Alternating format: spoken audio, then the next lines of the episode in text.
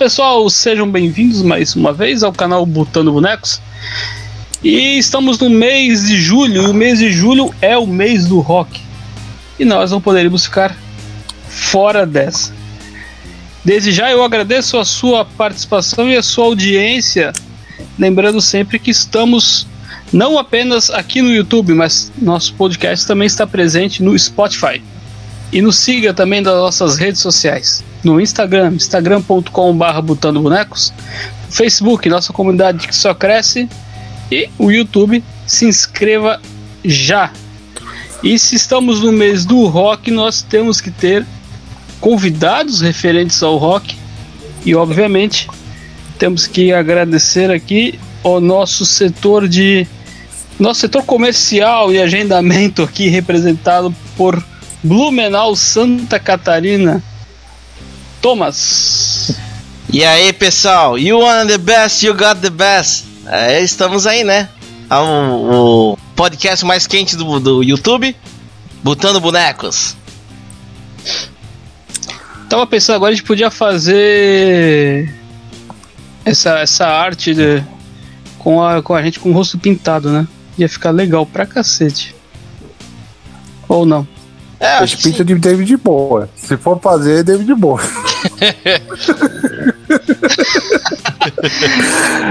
e, e já entrando aqui na transmissão do Botão do Bonecos de São Paulo, Léo. Aqui é sexo, rock, good, sexo, rock e rock and roll, mano. Sexo, rock, rock and roll, tá bom. E drogas. Muitas Às drogas. Vezes. Muitas drogas? Opa! Coca-Cola é uma droga. É. Prefiro é. só a Coca. Tá bom. É... e para o nosso podcast de hoje, agora sem mais enrolação, gostaria de apresentar a vocês do canal Botando Bonecos, Fábio Stanley. Fábio Stanley, que é da banda Destroyer Kiss. Yes! Seja muito bem-vindo ao canal Botando Bonecos, Fábio. Obrigado, galera. Conheço o Thomas já. Estou tendo a honra de conhecer vocês, aos ouvintes do canal. Hello! You want the best, we got the best. Vamos que vamos. Será agradável passar momentos aí junto com vocês. Tô na área. Cara, que maravilha. Eu vou começar então já perguntando para ti. Uh, a banda nasceu em 1984. Isso.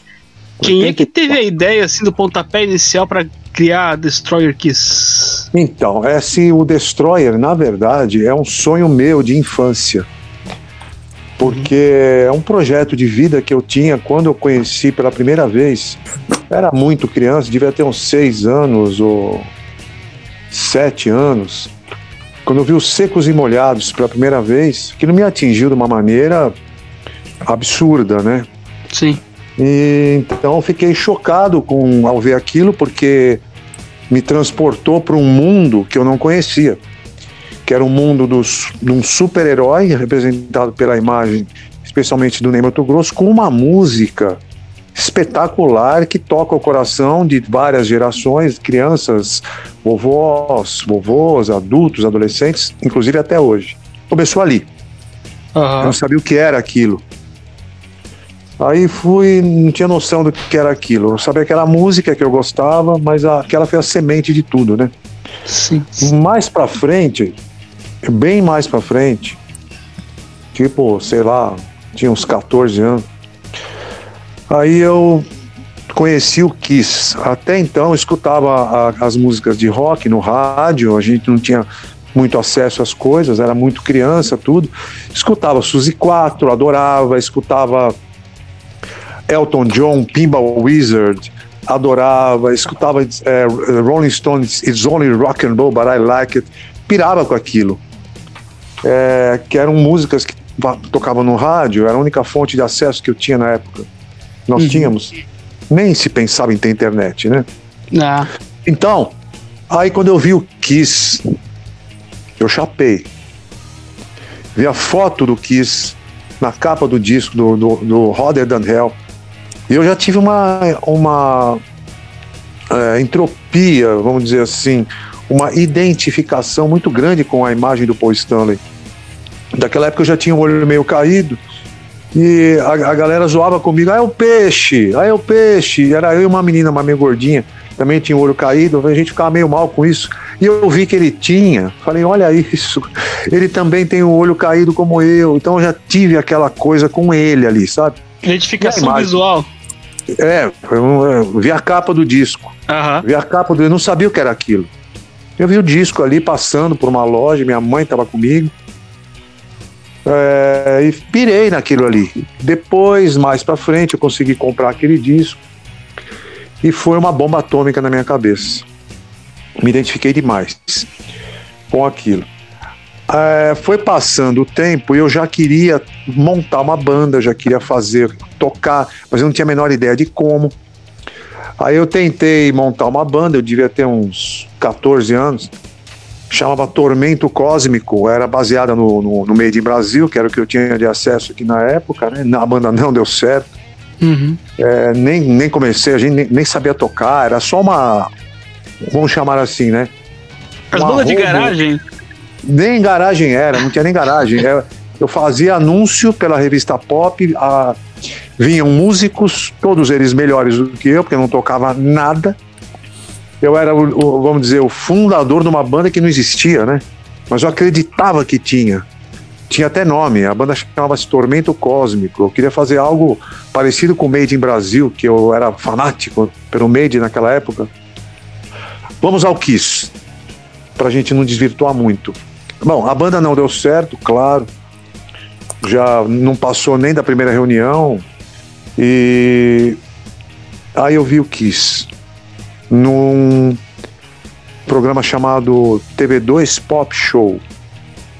Me perdoem o termo, amigos e amigas ouvintes. Aí fudeu. Aí Paixão à primeira vista, teve jeito. É. Aí foi a, a semente como uma bomba, sabe?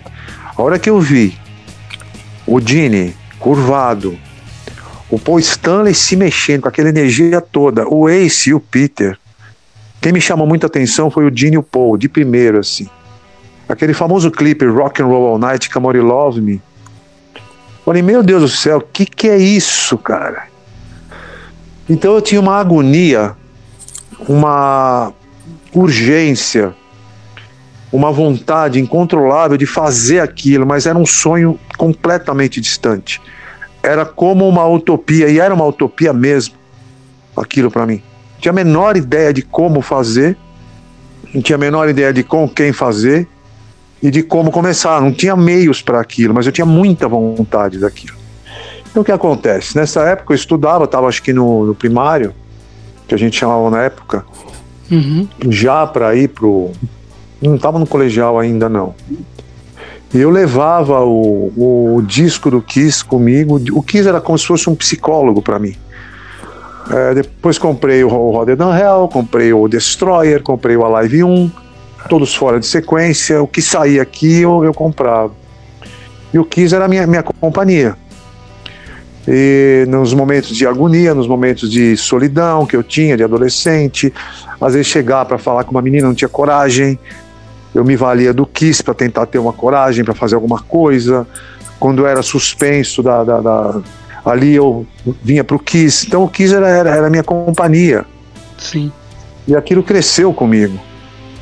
E eu tinha muita, muita vontade de fazer aquilo, recriar aquilo.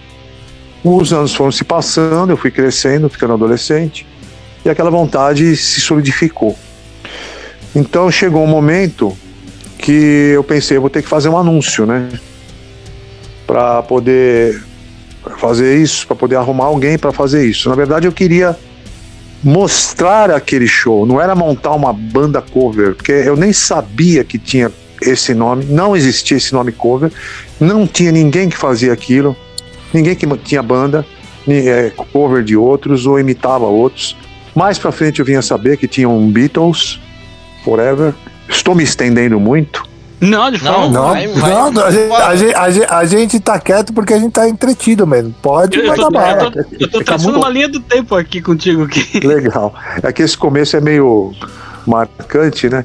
Justo. Mas pra, pra gente sintetizar, aí chegou um ponto, já era 80 83, 82, 83, ainda muito novo, tudo. Eu falei, como é que eu vou fazer? E eu tinha contato com músicos daquela época que já eram precursores de grandes bandas de heavy metal, tipo. co- Conversava com o Ivan, o André, que depois montaram o Dr. Sim, eles me estimularam. Uhum. Conversava com o Marcos Patriota, a gente tocava junto. Marcos Patriota era guitarrista da banda Árpia, que depois separou, acabou, aí começou, foi uma dissidente, começou o golpe de Estado com o Elcio, com o Catalau, com o Ziner, com o Nelson. O China ali, já tinha o salário. Começava a andar, andava com essa galera. E todos é, falam: Meu, é muito difícil fazer isso. Como que você vai fazer? Eu falei: "Ah, Não sei, mas eu tenho que fazer. Não que eu convidasse eles para fazer, porque eles eram músicos assim de trabalho próprio, mas eu comentava né, sobre isso. Até que veio o anúncio do show do Kiss pro Brasil. Quando deu, teve o show do Kiss pro Brasil, no hotel, lá estava todo mundo que mais pra frente iria fazer parte desse caminho comigo. Lá estavam ah, os, os malucos que começaram a banda comigo e também estavam aqueles que iriam me encontrar mais pra frente na estrada. Todo mundo ali na- na- no, no saguão do Hilton Hotel, na vinda do Kiss. Quando o Kiss foi embora, ficou aquela, aquela onda do Kiss aqui no Brasil. Facilitou porque ficou efervescente a coisa, né? Isso foi em Ficou um pouco 83? 83. No Morumbi. É, quando o Kiss veio pra cá pela primeira vez, no Morumbi. Aham. Tiraram a maquiagem, a gente não gostou nem um pouco. foi meio que um choque. Embora eu tenha visto eles sem a maquiagem, o que foi um choque enorme pra mim. Mas isso a gente fala depois. Aí vamos falar também. do começo, indo pro começo da banda. Eu já estava a ponto de fazer um anúncio. Quando eu conheci uma galera, pessoal lá da Lu, que fazia isso por hobby, eles já tinham as fantasias, faziam ali, eu falei, nossa, eu preciso conhecer essa galera. E a gente se juntou. Então se juntou um grupo que fazia aquilo muito bem feito como hobby, muito bem feito, era perfeito com as fantasias, e juntou um cara que queria fazer daquilo um projeto de vida. Aquilo não tinha como dar errado, naquela época pelo menos, não tinha como dar errado. Juntou o pão com manteiga, juntou o café com leite, e foi ali que começou. A gente começou fazendo shows com playback. Aham. E foi. Agora, bom, eu, eu posso contar de lá pra cá. Agora eu não quero interromper vocês.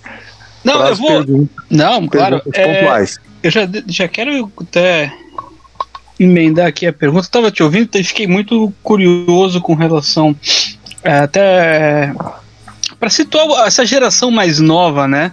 Que Sim. hoje a gente fala que ah, é, eu comprei um LP do Kiss que você estava comentando anteriormente, mas tenta mais ou menos sintetizar para o pessoal, essa geração mais nova, a dificuldade que se tinha em conseguir um LP.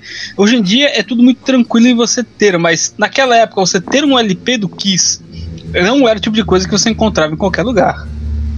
Realmente era muito difícil. É, a, galera mais nova, até aí os talvez 20 anos, é, não tem Uhum. ideia do que era. Era Jurássico. Eu faço até às vezes um exercício de imaginação, porque a gente que tem é, né, viveu aquilo, nós crescemos é, vendo o desenvolvimento de uma, uma máquina fotográfica, onde você tem que obrigatoriamente comprar filme, mandar revelar, Uhum. a torcer para que não queime nenhum filme, pagar pela revelação e buscar depois e dar graças a Deus que não queimou nenhum e torcer para que seja revelado logo. A gente vem de uma geração onde se tinha máquinas de datilografia, Sim. onde se tinha telefones discados, Sim. onde você tinha muitas vezes ter, não era só disco, né? O disco eu vou falar já para não fugir da pergunta, mas para a galera se situar, não era como hoje. Então você tinha que usar uma, uma linha de escada, você tinha que, ou às vezes ir no orelhão, comprar aquelas cartelas de ficha, ficava aquele pi, pi, pi, pi, avisando você que a ficha. É verdade. Você alugava a linha telefônica, você tinha que declarar a linha telefônica seu imposto de renda. Caro. É verdade, era caro. Era caro, era Era caro. patrimônio, né? Uhum. Até a década de 90, você ter uma linha telefônica era um patrimônio, era um investimento, né? Exatamente. Voltando para a pergunta, discos não era realmente fácil. A gente era é a criança, sabe? Minha mãe tinha que me dar dinheiro para mim conseguir comprar um disco. Aí eu tinha uma vitrolinha em casa que eu dividia com meus irmãos. Meu irmão mais novo era muito pequeno, não, não, não, não, ouvia, não tinha os discos dele. O meu irmão do meio adorava o Ney Mato Grosso e tinha que é, competir com ele, né? Para ele escutar os dele, para mim escutar os meus, do Kiss. Aí meu pai tinha os, os discos clássicos dele, que ele queria escutar, era desse jeito. é, para você comprar um disco, eu dei graças a Deus o dia que abriu uma, uma, uma loja de disco, né? Aqui na Moca. E minha mãe me levou. E lá que eu comprei o, o disco do Kiss. Então não era fácil. Você tinha que tinha um lugar chamado Museu do Disco. Eu nunca fui. Eu já, Eu como é que eu ia pro centro? eu já, Eu eu já fui. né? Então, mas de- depois eu fui. Sim, no começo da pegar- Oi, pois não? Eu fui pra pegar o disco do Benito de Paula pro meu pai. Eu fui, meu pai, meu pai E ia o- lá. E o prazer de você ouvir um disco, porque você pegava a capa, você tirava aquele plástico, você abria, às vezes tinha aquele álbum duplo, né? Você tinha o disquinho pequeno, que era o, o- o mini vinil, Compacto. e esse, Compacto. e esse mini vinil, é, eu tenho dos secos e molhados, com aquela capa clássica da- das cabeças Então. na, na bandeja, e aí você tinha o prazer em ouvir o vinil, que você pegava o encarte, você ia lendo, você ia escutando aquele som mais grave, As letras, as letras. acompanhava as exatamente. letras. Então é- era uma pegada diferente. É, é, você saboreava aquilo, torcia pra agulha não, não riscar. Você tinha que Ou, ou voltar. sumir. Eu já tive É. em casa da agulha sumir. Eu ficava tocando, eu falei, caramba. Aí eu fui ver, cadê a agulha? E tinha no cassete também, né? Fita de Tinha. cassete. Sim. torcer para não, não enrolar a fita era uma dificuldade, mas era daquele jeito. E tudo era da, daquele jeito, não era como hoje. Se É, você não rebobinasse a fita, você pegava multa na locadora. Pois é. É, a locadora, é, então, aí já, já é fita de vídeo, né? Isso, A fita- é. A lendária fita magnética, né? Como a gente falava. É. Era isso. Justamente. Só, só uma perguntinha enquanto você tá. Claro, claro, claro. Nessa, nessa trajetória, quando você tava tentando fazer uma banda cover do Kiss, em algum momento você chegou a pensar em fazer uma banda cover de outra banda? Porque tinha Não. muitas bandas também famosas, assim, na época, né? Não. Aí eu. Algum momento você falou, mano, essa banda que entrou agora é boa, não sei. Algum momento assim você chegou a se cair pra outra banda? Interessantíssima essa pergunta. Nunca me perguntaram isso. Muito interessante. É curioso, nunca perguntaram. Eu nunca tinha pensado nisso e agora você me fez relembrar. Realmente. Porque a época do Kiss tinha o Twisted Sister, tinha muitas bandas boas. Não, E tinha a- banda que a galera pirava. Tinha o Twister, Tinha. tinha o Quiet Riot, que era uma Isso. loucura, a galera adorava. Tava Isso. entrando o Motley Crue, a galera Isso, pirava Motley com o Motley Crue. Isso. Tinha outras coisas que não era tão hard rock, a galera curtia ZZ Top, tinha várias. Cara, bandas. ZZ Top é muito foda, cara. Eu Sabá. É, meu, tinha de tudo. É o Black Sabbath, isso. Então, é Sabá. por isso. Isso Nunca. porque.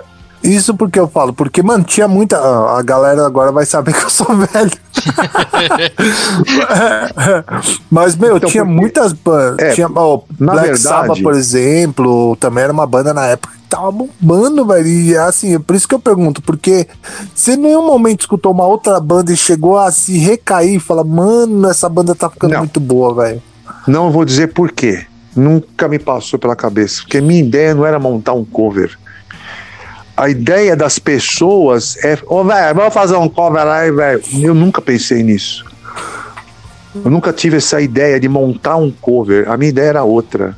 Embora seja um cover, mas não era a minha intenção fazer cover. A minha intenção era recriar uma peça de teatro como se fosse um musical. Era eu fazer. É, é um pouco diferente de você simplesmente cair pro cover. Bom, esse cover deu certo, agora não, agora eu vou fazer um outro cover. Esse cover aqui vai tá, dar mais dinheiro, não, agora vou fazer outro cover. Não. Nunca foi essa a minha ideia, nunca. Você queria fazer Bom. uma adaptação, não uma cópia. Isso? Não é uma é, queria recriar. Eu Aham. queria o, o fundamento de tudo isso era eu mostrar para a plateia aquele show que eu pirava, mas eu fazendo. Que é o sonho de todos os caras que tocam música, vai, isso é verdade. Eu queria fazer aquilo, mas é um pouco diferente, porque eu não queria fazer aquilo é, é, sendo reconhecido como Fábio. Eu queria fazer aquilo, as pessoas vendo que tinha alguém por trás fazendo aquilo, mas não precisava saber que era eu. Eu queria mostrar aquilo, juntando com a minha vontade de tá, tá, tocar rock e estar tá no palco. Então eu nunca tive pretensões, embora recebi diversos convites ao longo da carreira, de fazer um som próprio. Tenho minhas músicas próprias, a qual já fiz para várias namoradas, para minha ex-namorada, ex-esposa, várias, faço hoje em dia músicas próprias, uhum. vou fazer um clipe aí, mas não tenho essa pretensão. A minha ideia qual era? Era mostrar como. Pega Hamlet, pega uma peça de teatro, Hamlet, por exemplo. Uhum. Aquela peça tem começo, meio, fim, ato 1, ato 2, ato 3, ato 6, tem um momento desse ator, um momento daquele ator, você uhum. tem uma, um, um, uma sequência ali, ó. Aquele é o show do Kiss, é aquilo que eu queria fazer. Com todo o figurino, com todas as falas, e claro que tem a música. Então a minha ideia era aquela. É completamente diferente de fazer um cover comercial, fazer um cover por conveniência, ou fazer um cover que pudesse me dar mais dinheiro, ou fazer um cover a qual eu fosse conseguir fazer daquilo uma escada para poder subir para um outro patamar. Não, absolutamente. Até porque naquela época não tinha nem esse nome cover. Eu e nem sabia o que era cover. E quando você chegou a se tocar que realmente você estava fazendo era um cover? Quando assim, você começou uma banda, aí um momento você falou, cara, eu tô fazendo cover de Kiss mesmo. Até Quando então eu não, eu não, percebia, a gente não percebia, porque só tínhamos nós fazendo aquilo e durou anos. A gente era quase que artista de circo. Então era curioso, era, a gente tinha, é, era muito difícil, mexe com a cabeça de um adolescente. A gente tinha reações absurdas. Imagine você o seguinte: você está aqui hoje, você é um adolescente, menor de idade, Dois meses depois disso, você está fazendo um show para 3 mil pessoas, passando por um, um, um, corredor de segurança, a galera querendo te agarrar, dar para você, te beijar, rasgar tua calça, gritando e a gente não era nada. É... nada. Não, não isso na... é verdade. Semana seguinte, isso mexe com a cabeça do adolescente. Na semana seguinte, você não consegue entrar num táxi porque o táxi tem medo de você. Aí na outra, as pessoas te acham que você é um ser enviado do espaço, que você é um demônio. Então perguntavam para nós assim: o que são vocês? Não quem eram vocês. É muito prazer, quem são vocês? Não, é o que são vocês. Então, a reação que tínhamos era parecida com a reação que o Kiss tinha. Era total choque.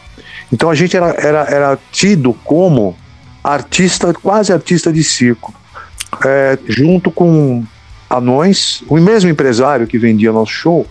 No começo eu consegui um contato com o empresário, o grande João Lopes, não sei se está vivo hoje. Trabalhou com o Supla, o Supla tinha o Tóquio naquela época. Trabalhou com o Ursinho Blau Blau, daquele lá, o, Silvinho, aquela né? banda, o, Ai, blá, blá, blá. É o Silvinho. É, é, eu sei, eu, eu, eu sei. Ele levava. Ele não quer. Pode ir. Tá bom, Léo, obrigado.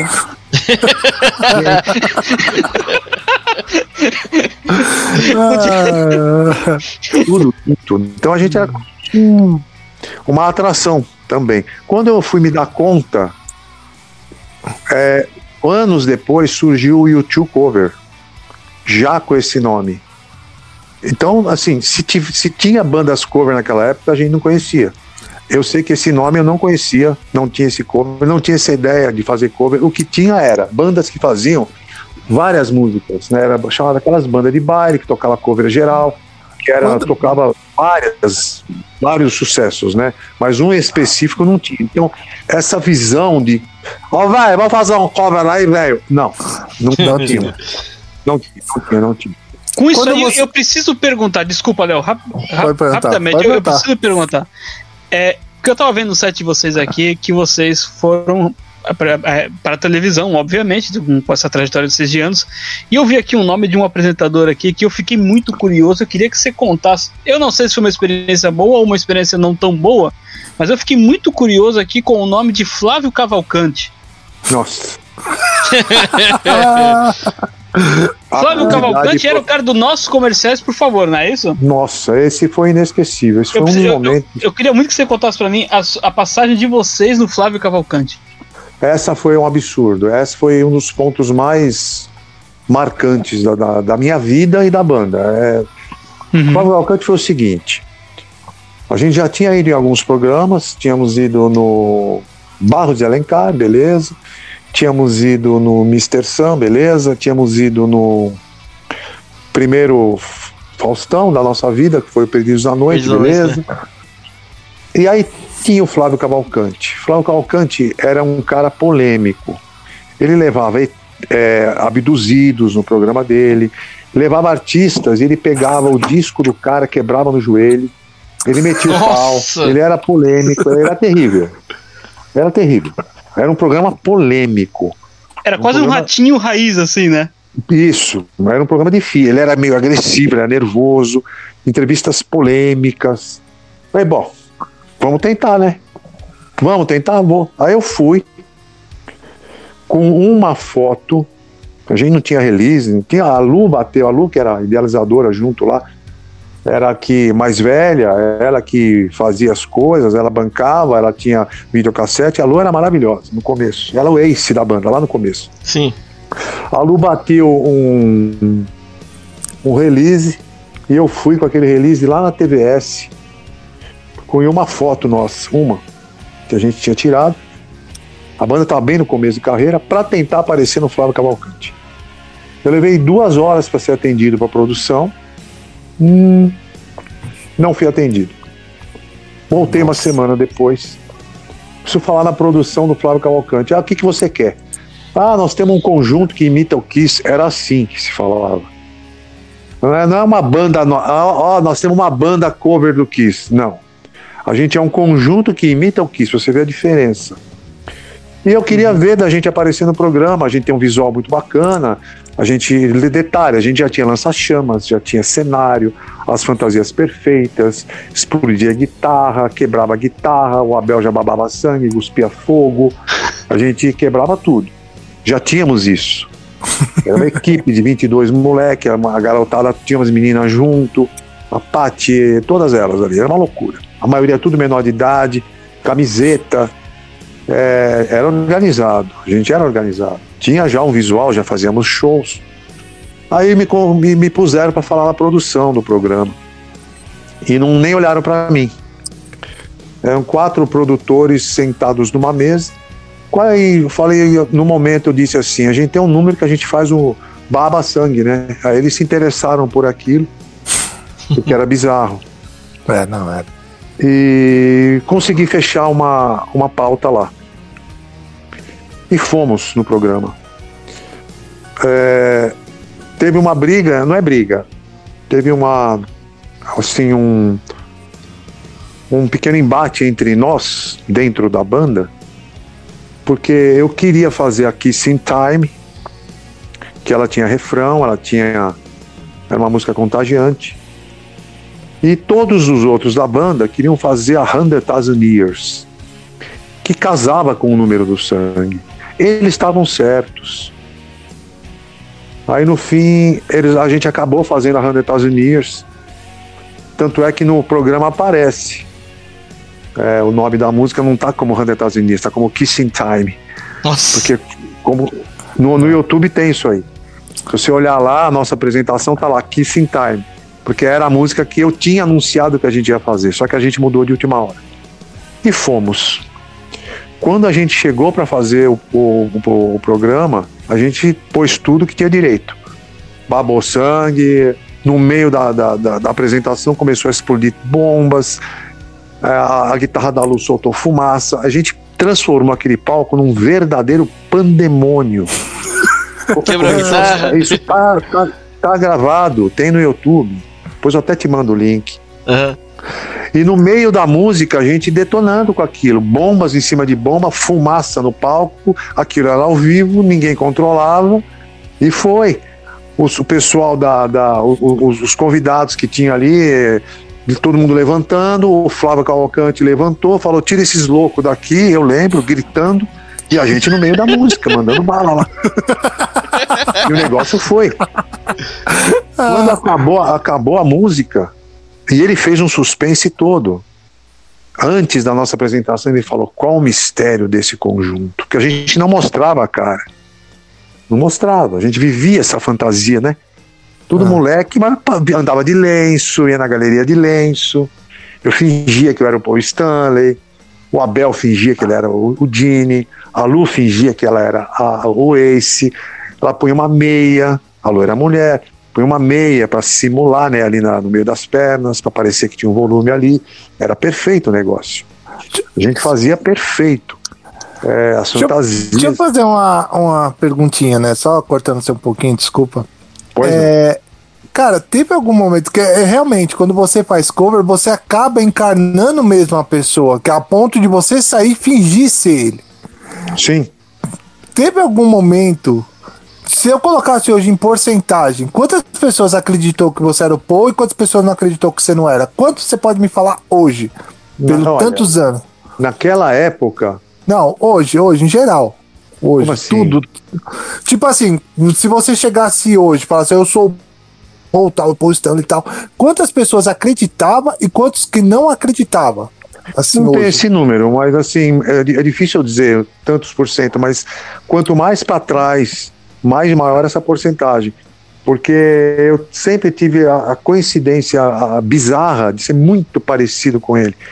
Então eu tenho altura igual, o tipo físico igual. Meu pai é muito parecido, era, né? Meu paizinho já tá no céu, mas muito parecido com o pai dele.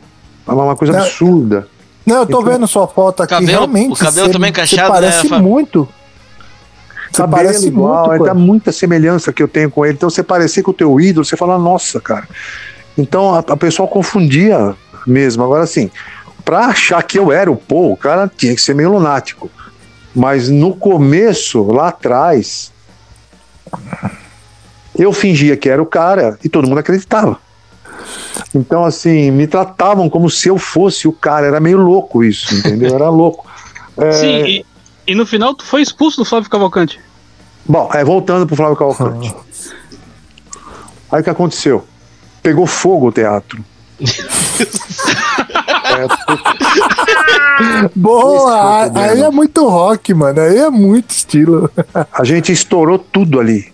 Então, se você ver no vídeo, Ah, tem as bombas estourando e pegou fogo no, no forro do, do- do palco ali. Ó. Precisou chamar o bombeiro. A gente foi literalmente expulso. Quase fomos parar em delegacia. A gente só não foi parar na delegacia por uma única razão. O motorista da, da, da Kombi, não tinha van naquela época, era Kombi. O motorista da Kombi, que foi buscar a gente e levou de volta, é, foi muito bacana. Viu que era uma garotada e pôs a gente no carro e levou, vamos embora, vamos embora logo. E foi, foi para todo mundo embora. Senão a gente tava ferrado, ia ter que ir pra delegacia responder por aquilo. Só que o que, que aconteceu? Saiu no jornal depois, naquele Notícias Populares, né? No dia seguinte saiu. Nossa, notícias populares. É, Nossa. no Notícias Populares. Tava uma uma matéria assim, turma do rock pauleira, caos maior dos rebus, teatro da TVS. Não era SBT, era TVS. E aí veio uma, uma ordem do próprio Silvio Santos bloqueando, não quero mais esses caras aqui. Ele falou, não quero mais, Vai, vai pra lá, vai pra lá. não volta mais, não quero mais. Aconteceu isso. Tanto é que tinha um outro programa que a gente ia fazer lá, que não deixou fazer naquele mesmo ano. E aí só em- no ano seguinte, em 86, né? Aí o- um outro produtor ligou e falou, ó, a coisa tá mais calma aqui, vamos, vamos, vamos, vamos, vamos armar de novo. Aí a gente armou um outro programa lá no, na TVS, mas foi bem polêmico, viu? E, e passou pro Brasil inteiro. Eu, o pessoal me, conhece, me reconhecia na rua, né? Porque todo mundo assistia, né? Passava acho que numa quinta-feira de noite aquele programa. Mas também E foi bom que- por outro lado, né? Porque levou o nome de vocês, né? Pelo bem ou pelo mal. Pô, o Mano, cara que o botou show- fogo no Flávio Cavalcante. Pô, Mas, mas, Carlos, o cara fez o objetivo dele, cara. O show dele foi um estouro, filho. É isso que eu gosto, cara. O rock é Mas isso, sabe tem que fazer que um que é show ser um estouro. Ele fez, cara, Sabe, literalmente. sabe o, que, o que que é curioso? Ah, É, por mais que ele quisesse, eu me lembro disso na época, por mais que ele quisesse é, atrações assim é, explosivas, bombásticas, diferentes, chamativas para o quadro, ele achou aquilo inapropriado. Ele, ele, ele, ele achou a gente inapropriado, porque como se estivesse atentando à segurança dele. Então extrapolou, a- sem querer, claro, a gente extrapolou o propósito dele da coisa ser bizarra, porque fizemos sem querer. Mas, o fato de ter colocado bom é fogo ali, claro que não foi intencionalmente. sim. Mas mas e ele ficou, ele ficou, ficou chocado. Tanto é que morreu um tempo depois, claro que não foi por nossa causa, mas a gente, naquela inocência, achava que era por nossa culpa. A gente, nossa, será que ele ficou nervoso por nossa causa? E não sei o que lá. Será que foi? Porque a gente foi expulso. É. Expulso. Saca? Foi uma loucura. E muita gente falando, né, daquilo. Muita gente. Foi bom porque teve uma divulgação enorme, né? Absurda. Mas vocês foram, vocês foram mais criticados na divulgação? Ou mais assim, tipo, mano, os caras é rock and roll mesmo? Nenhuma coisa nem outra. Não, não, não tinha esses termos. O que tinha era uma banda estranha de uma molecada fazendo um negócio ali no programa. Quem são esses caras? Ah, não era esse enfoque, olha, rock and roll, ou então cambada de filho da puta, não era isso, não era não, isso. não chegou a ter esse foco, né? Não, não, não era esse foco, era outro foco, era quem são esses caras? E Que quem não, e pra quem não lembra, o Flávio Cavalcante ele morreu, ao, ele morreu no programa dele ao vivo, né? Foi ele passou mal ali. É, foi. Logicamente, não foi, não foi na mesma ocasião, mas ele passou mal ali e ele acabou indo a óbito Foi. praticamente ao vivo. Meses depois aconteceu. Então não tinha esse negócio assim, era tipo, quem são esses caras? Era uma novidade, era uma atração quase bizarra, era uma coisa assim, quem são esses caras? O que, que é isso aí? O que, que é isso? Era esse o enfoque, né? entendeu? Essa era a Entendi. pegada, naquela época. Porque não tinha ninguém que fazia aquilo. Ninguém ia, ia com maquiagem, ninguém quebrava guitarra em TV, ninguém eh, fazia aquilo em TV, n- não tinha, a não ser o Kiss. Sobre a, que- sobre a quebra de guitarra, vocês tinham uma guitarra só que vocês quebravam ou vocês quebravam várias seguidas? Porque geralmente eu já vi muita banda falando, não, a gente tem uma guitarra, a gente quebra, depois a gente dá uma remendada nela e vai lá e quebra ela de novo. Né? Quando era nos shows, Ah. eu remendava. Ah, Hoje é diferente, que eu quebro, eu tenho patrocínio, então tenho 200 guitarras aqui, mas enfim. Mas naquela época era difícil. A gente, lembrando que a gente não tinha dinheiro, sim, sim. a gente não tinha, não tinha recursos zero, não tinha quase nada, né? Minha mãe tinha que deixar eu fazer as coisas. Naquela época era assim. Ô, Fábio, Eu tinha que ter permissão da minha mãe pra ela só deixou uma coisa importante que eu tenho que contar aqui, né? Só me deixou fazer isso lá naquele começo com a condição que eu não parasse de estudar, porque senão eu não ia, não ia poder fazer. Então, Se você é, é, largar o, o colégio, você, eu- você não vai fazer isso. Não, pelo amor de Deus, não tem, pelo amor de Deus. O que, que é isso? Você tem que estudar. Então eu só tinha a, a permissão da minha mãe com a condição de que eu estudasse. Então eu tinha que estudar. E o que, que tua mãe Pra- falou quando tu botou fogo no Flávio, no Flávio Cavalcante? tipo, menino, o que, que você fez ao Cara, vivo? Por sorte, eles já estavam dormindo. Eu lembro até hoje, cara. Por, passou bem tarde da noite. Aham. Por sorte, eles estavam dormindo. Mas sua mãe ficou sabendo depois. E aí, como foi a Eu reação? não recordo qual foi a reação, mas, é, mas eu lembro que eu, eu- era um inferno. Eu tinha, é, eu tinha resistência de tudo que é lado, cara. Ah, é. Eu tinha resistência de tudo que é lado, não era brincadeira. Sabe, era muita gente assim. É, pedindo, fala- falando inclusive assim, mas como? É, você vai num programa desse imitar um outro, porque você tá lá, por que, que você não vai por si próprio? As pessoas não entendiam isso. Mas pô, você tá lá. E por que, que você vai lá para fazer um- um- uma imitação do Kiss? Não entendiam que eu tava lá porque eu tinha um propósito anterior mais genuíno. É, então é, eu- eu- é uma dificuldade assim de todos os aspectos. A gente naquele começo a gente desbravava as coisas. Não é como hoje. Não é como há muito há um tempo atrás que é fácil. Hoje o cara se pinta, sabe? Vai lá, põe uma maquiagemzinha qualquer. Já virou cover oficial. Eu tô cheio de ver isso. O cara se auto-intitula o cover oficial, faz qualquer coisa lá, pronto, acabou. Põe uma roupinha, hoje é fácil. Você põe, dá um Google. Como fazer a maquiagem? Qualquer um faz, qualquer um É, compra, qualquer um. É. Até o Dini já ensinou como é que faz, né, né Fábio? Tem aquele vídeo tutorial fazendo na Sophie, né? É, então você tem você tem over. Hoje a coisa tá over. Você tem over information, tem excesso de informação. Naquela época Ah, era o contrário. Mas mesmo assim, por mais que hoje seja fácil, mano, é, bandas igual a de vocês, cara, não tem. Mano, vocês vocês estavam na luta, cara. É muito diferente, cara. Vocês estavam numa época que era totalmente diferente de hoje, cara. Eu sou Totalmente. dessa época também, né? Eu sei como é. Realmente, cara, era difícil, cara. Era tudo difícil. E assim, eu, eu acredito, pelo que você me tá me falando, eu acho que você teve meio que um reconhecimento por essa luta. Essa luta, acho que no fim, não sei, posso estar errado. Mas essa luta no fim teve um, um final feliz ou não?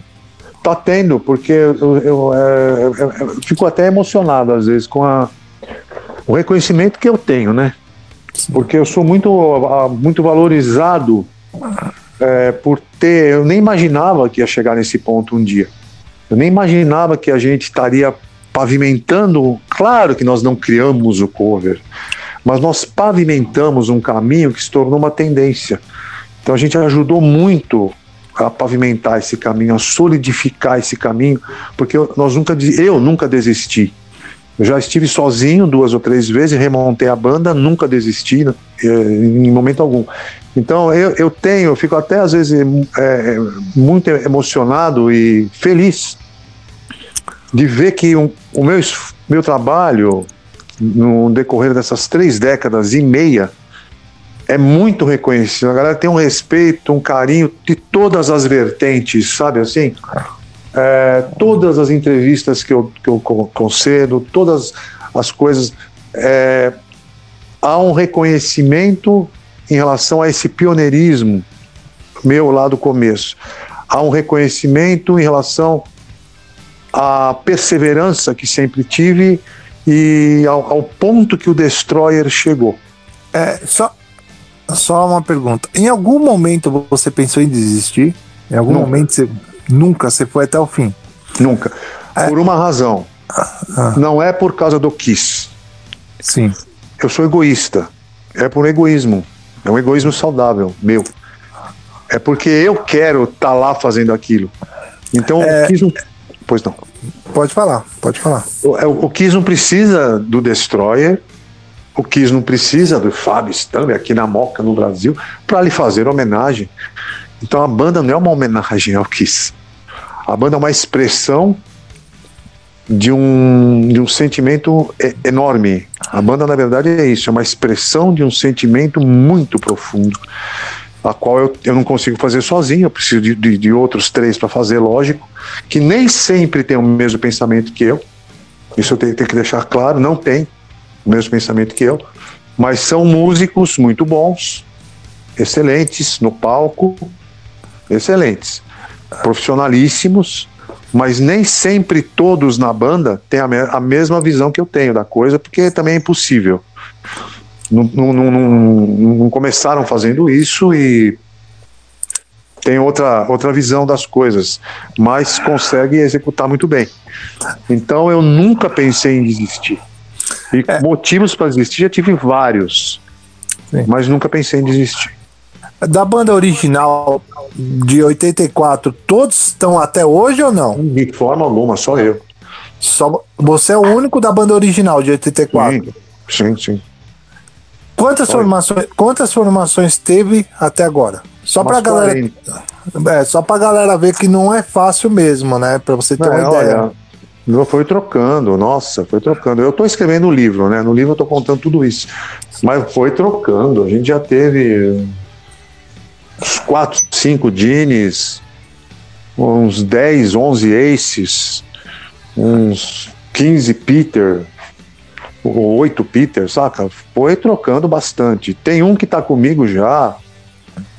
Porque a banda tem duas fases, né? Sim. que é a primeira fase, a fase inicial, que era um, proje um projeto teatral onde a gente não tocava ao vivo. Nem tinha por que tocar ao vivo, não tinha motivo e nem demanda para isso. A gente fazia mais sucesso naquela época do que muita banda que tocava. Então a gente começou por sete anos só fazendo show, não tocávamos e cantávamos ao vivo. Era o espetáculo no playback. E depois a gente passou a tocar e cantar ao vivo. Então teve um que ficou um, um bom tempo comigo, ficou 12 anos, foi o Antônio.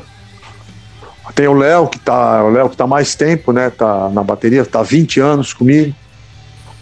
É, atualmente tá o Jota que já tá tá, tá 8 anos, que é o Dini, tá o Lucas que tá há 4 na formação atual, né? Mas eu, eu já fiquei sozinho inúmeras, umas duas, três vezes, tive que remontar a banda do, do absoluto zero. e Eu já- consegui, graças a Deus. né? Já faz oito anos que o Quando que Antônio rolou saiu? essa. O quê? Já faz oito anos que o Antônio saiu? O Antônio saiu no final de 2012. Ah. Ah, Quando é que rolou essa virada, essa virada de chave, assim, tipo, talvez se cantar ao vivo seja uma pegada melhor do que a gente apenas é, fazer o playback. Quando Então. vocês se sentiram prontos, assim, ó, não, agora eu acho que a gente pode fazer isso, ou então é, a gente consegue fazer e é mais negócio. Não foi intencional. Não foi jogada de marketing, mas foi providencial. Não foi um planejamento. O que foi foi o seguinte: a gente estava numa crise naquela época, final da década de 80, 80 e no- 90, vai. A gente estava vivendo uma crise na banda. O Abel e a Lu, que eram os fundadores aí junto comigo, naquela época, estavam numa crise. E o Abel tinha saído, a gente estava sem Dini. E vai achar um Dini. É, ainda tinha demanda para se fazer show daquela maneira. Aí apareceu o Antônio. Por quê? Porque a casa da Lu era como se fosse um ponto de encontro. Gravitavam artistas, jornalistas, atores, músicos. A galera não saía de lá. Era um ponto de encontro 24 horas por dia.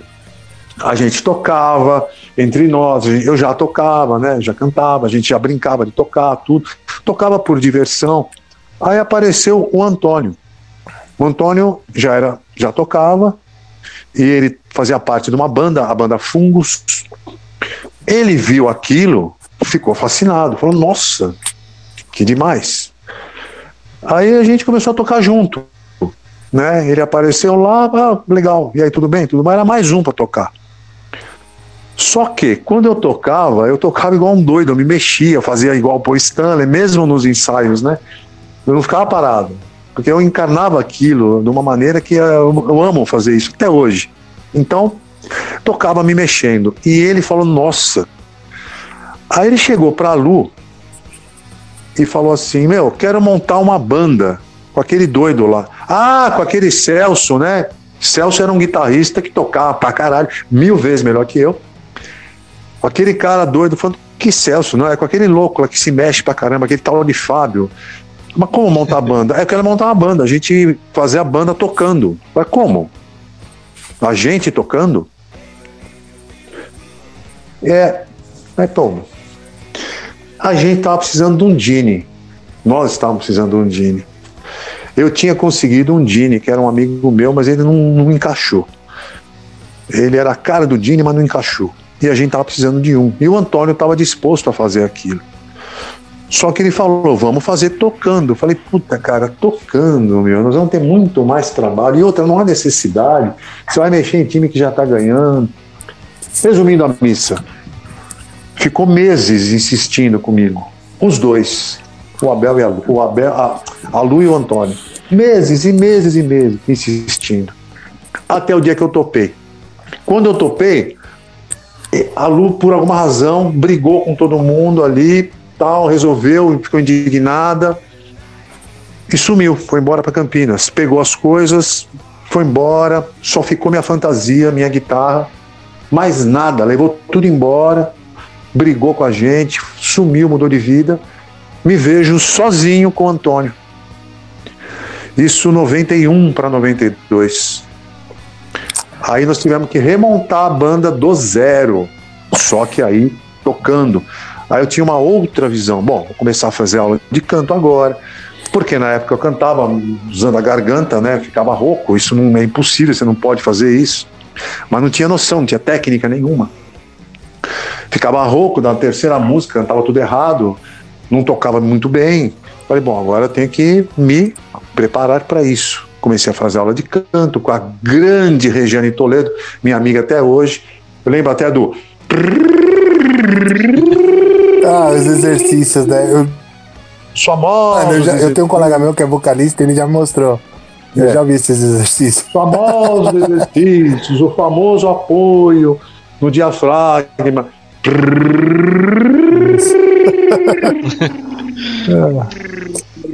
É, só uma observação. A primeira vez que eu vi meu amigo fazendo isso, que ele foi, foi cantar, não lembro aonde, ele começou a fazer isso, eu olhei e falei, mano, tá passando mal? Eu juro que eu olhei assim pra ele. Juro que eu não sabia. Eu olhei pra ele, mano, você tá passando mal? Não, ele falou, não, isso é exercício, cara. Porque você tem que fazer antes de cantar. Louco, né? Meu, Ah, todos tá. os exercícios de canto são meio bizarros. Quem vem fazer, É, fala que esse cara ou, ou tá cheirado, ou tá, tá louco, Ah, nem me ou fala. tá. É, ô, ô, ô, eu- eu- sabe, umas coisas meio. Você vai. Bó, bó, bó, bó, bó. É, mas é. É, mas é. É complicado, é, mas é bom, né? Mas assim, aí voltamos, voltando para lá, lá, lá começou a segunda fase da banda. Eu Antônio, totalmente do zero. Só que tocando, né? A gente teve que remontar tudo com as duas preocupações, a cênica e a musical. E achar outros músicos, né? Só tinha nós dois, literalmente. E foi. É, aonde vocês chegaram, certeza que vocês chegaram a conhecer a banda aqui pessoalmente, né? Vocês chegaram a conhecer eles pessoalmente? Sim, sim, conhecemos. Mas nu- nu- numa época onde era proibido, né? Não em aqueles Kiss Cruise, que é fácil, que você faz pizza com o Paul Stanley, ou você paga 15 mil dólares, o Dini vai fazer uma música com você. Não, não, não nessas pegadas, não. A gente conheceu quando era perigoso, era difícil, quando eles não tinham tirado a maquiagem ainda. Algumas, alguns encontros teve sim. Teve, né? Mas você, o primeiro encontro que você teve com, com o Paul, no caso, você chegou e falou: Não, eu tô no caminho certo? Ou algum momento você chegou e, e ficou: Não, não sei, cara, se vale a pena? Porque Não assim, entendi. diz, Cortou, eu, vou, eu, eu, eu vou, vou explicar de novo, vou deixar mais detalhado. Porque tem artista que é o seguinte: que ele é uma coisa no palco e ele é uma coisa totalmente diferente ao vivo, pessoalmente. Quando você viu o Paul pessoalmente, você falou que você tava no caminho certo ou você chegou e falou, mano, esse cara é um pau no cu, esse cara não é legal, eu não sei, velho. É boa pergunta. É, a única coisa que eu não curto, nunca curti muito no Paul Stanley, foi quando ele exagera muito em gesto afeminado. Eu não tenho, eu não tenho problema, eu não tenho problema nenhum com nada, mas quando a coisa é muito fora do, do, do- assim do, do gráfico, em qualquer circunstância, um perfume muito forte, um cara que grita muito, ou um cara que fala muito baixo, ou um cara muito afeminado, ou um cara muito metido a machão, ou um ou, sabe, qualquer extremo- o excesso extremo, me né? Exato. O- os extremos, no caso. Isso. Extremos me incomodam um pouco. Então, as únicas decepções que eu tive com ele foi nesse ponto de vista, um lado muito feminino, eu não curtia muito aquilo. Mas aqui isso é irrelevante perto do quanto ele simboliza para mim. Pessoalmente, comigo, Ah, ele foi meio arredio. Ele foi meio arredio. Ele não foi. Porque a gente estava num momento que tinha uma multidão e só eu e ele ali. Ele me deu uma atenção de dois minutos, porque eu mostrei a foto da banda para ele. Ele parou, Certo. ficou fi- aficionado com aquilo. Na época que eles iam. Estavam para voltar com a maquiagem, né? Mostrei uma foto da gente com maquiagem. Ele ficou fascinado, olhando. Ele olhava para mim, olhava para a foto, olhava para mim, olhava para a foto. Ainda perguntou quem é que teu Então, pai? É, podia, né? podia. Boa, hein, boa. Mas eu não tive um contato muito amigável com ele. Também pra mim não muda. Porque Não. se ele tanto tivesse sido super legal, ou um puta pau no cu comigo, também não ia mudar muito. Eu não, claro que não ia gostar, mas ia continuar. Porque o fato de fazer isso, pra mim, é como uma cápsula. Sabe, eu sinto como se eu estivesse dentro de uma cápsula. É, é, é inabalável esse sentimento que eu tenho para fazer esse negócio, para subir no palco e fazer isso. É inabalável. Até hoje, nada me faz mudar a vontade que eu tenho de fazer. Isso, claro, que tem muita vontade de estar no palco. Então, junta essa pegada com ele, com a vontade que eu tenho de estar no palco, o lado músico, o lado artista, a necessidade de estar no palco, a necessidade de ser reconhecido pelo público. Todo artista tem isso. A necessidade de ter um aplauso, de sentir as luzes, de estar na estrada, de estar no- no- na- naquele momento ali, de cantar, de soltar a voz, de entreter o público. Isso é uma, é uma- é uma coisa efervescente que não, não sai de dentro de mim. E é por isso que eu luto. É. Então, o, o Kiss é um veículo para mim fazer isso. É o veículo ideal para mim fazer isso. entendi. É, pelo Quando- que eu é, quando- é- é meio que quando o conceito da banda fala maior que a individualidade do artista, né? Por mais que Sim. ele fosse um, um cara que não lhe agradasse, o conceito Kiss, é, o lance do, Kiss, Exato. é exato pra ti. Maravilha. É mais ou E- menos isso. E pelo que você me falou, quando você viu o Paul pessoalmente, ele ficou estupefado pelo fato de vocês se parecerem muito com ele, certo? É isso. É, ele, eu, talvez mais pelo, pelo fato da maquiagem, porque isso foi em 84. Quando- 84. não, perdão, é 94. Ou 94. Vocês foram Em receber eles. 83, Vocês foram receber eles no, no aeroporto lá aquela vez, né, Fábio? Em 94, né? 94 foi no hotel. No hotel, né? 94 foi o seguinte: o Rodrigo Roviralta, a gente já tinha banda, né? Já tínhamos formado a banda, já tínhamos, já estávamos já, já fazendo show sem maquiagem, já para estrear com maquiagem. Um puta show no Aeroanta. O Kiss veio para cá em agosto de 94, no Monsters of Rock. E o Rodrigo Roviralta, que era o nosso guitarrista na época, ele alugou um quarto ao lado do Gene e do Paul e levou o nosso material da banda e mostrou para eles. Pô, que bacana, eu, tenho, eu faço parte dessa banda aqui, e o Gene viram aquilo. Legal, gostaram. Tanto é que publicaram aquilo como única banda cover tributo atuante na América do Sul. Colocaram o nosso nome ali. Numa revista deles, do próprio Kiss, eles falaram da gente. Porque o Rodrigo mostrou fotos nossas. Quando o Kiss apareceu, eu estava ali no, no, no saguão do hotel e eu pude encontrar com eles, com o Dini e com o Paul. Aí eu cheguei perto do Paul falei, I love you. You are my best idol. Eu acho você demais, tudo. E mostrei a foto para ele. Quando eu mostrei a foto para ele, ele falou, eu já vi essa foto. E ficou olhando para a foto. Era a mesma foto que o Rodrigo tinha mostrado. Era uma foto da gente maquiado lá no comecinho da banda. E ele olhou para a foto, olhou para mim, olhou para a foto, olhou para mim. Naquele momento parece que o tempo parou. Éramos só nós dois ali. E aquilo remeteu ele a muitas, a muitas situações. Eu pude sentir isso.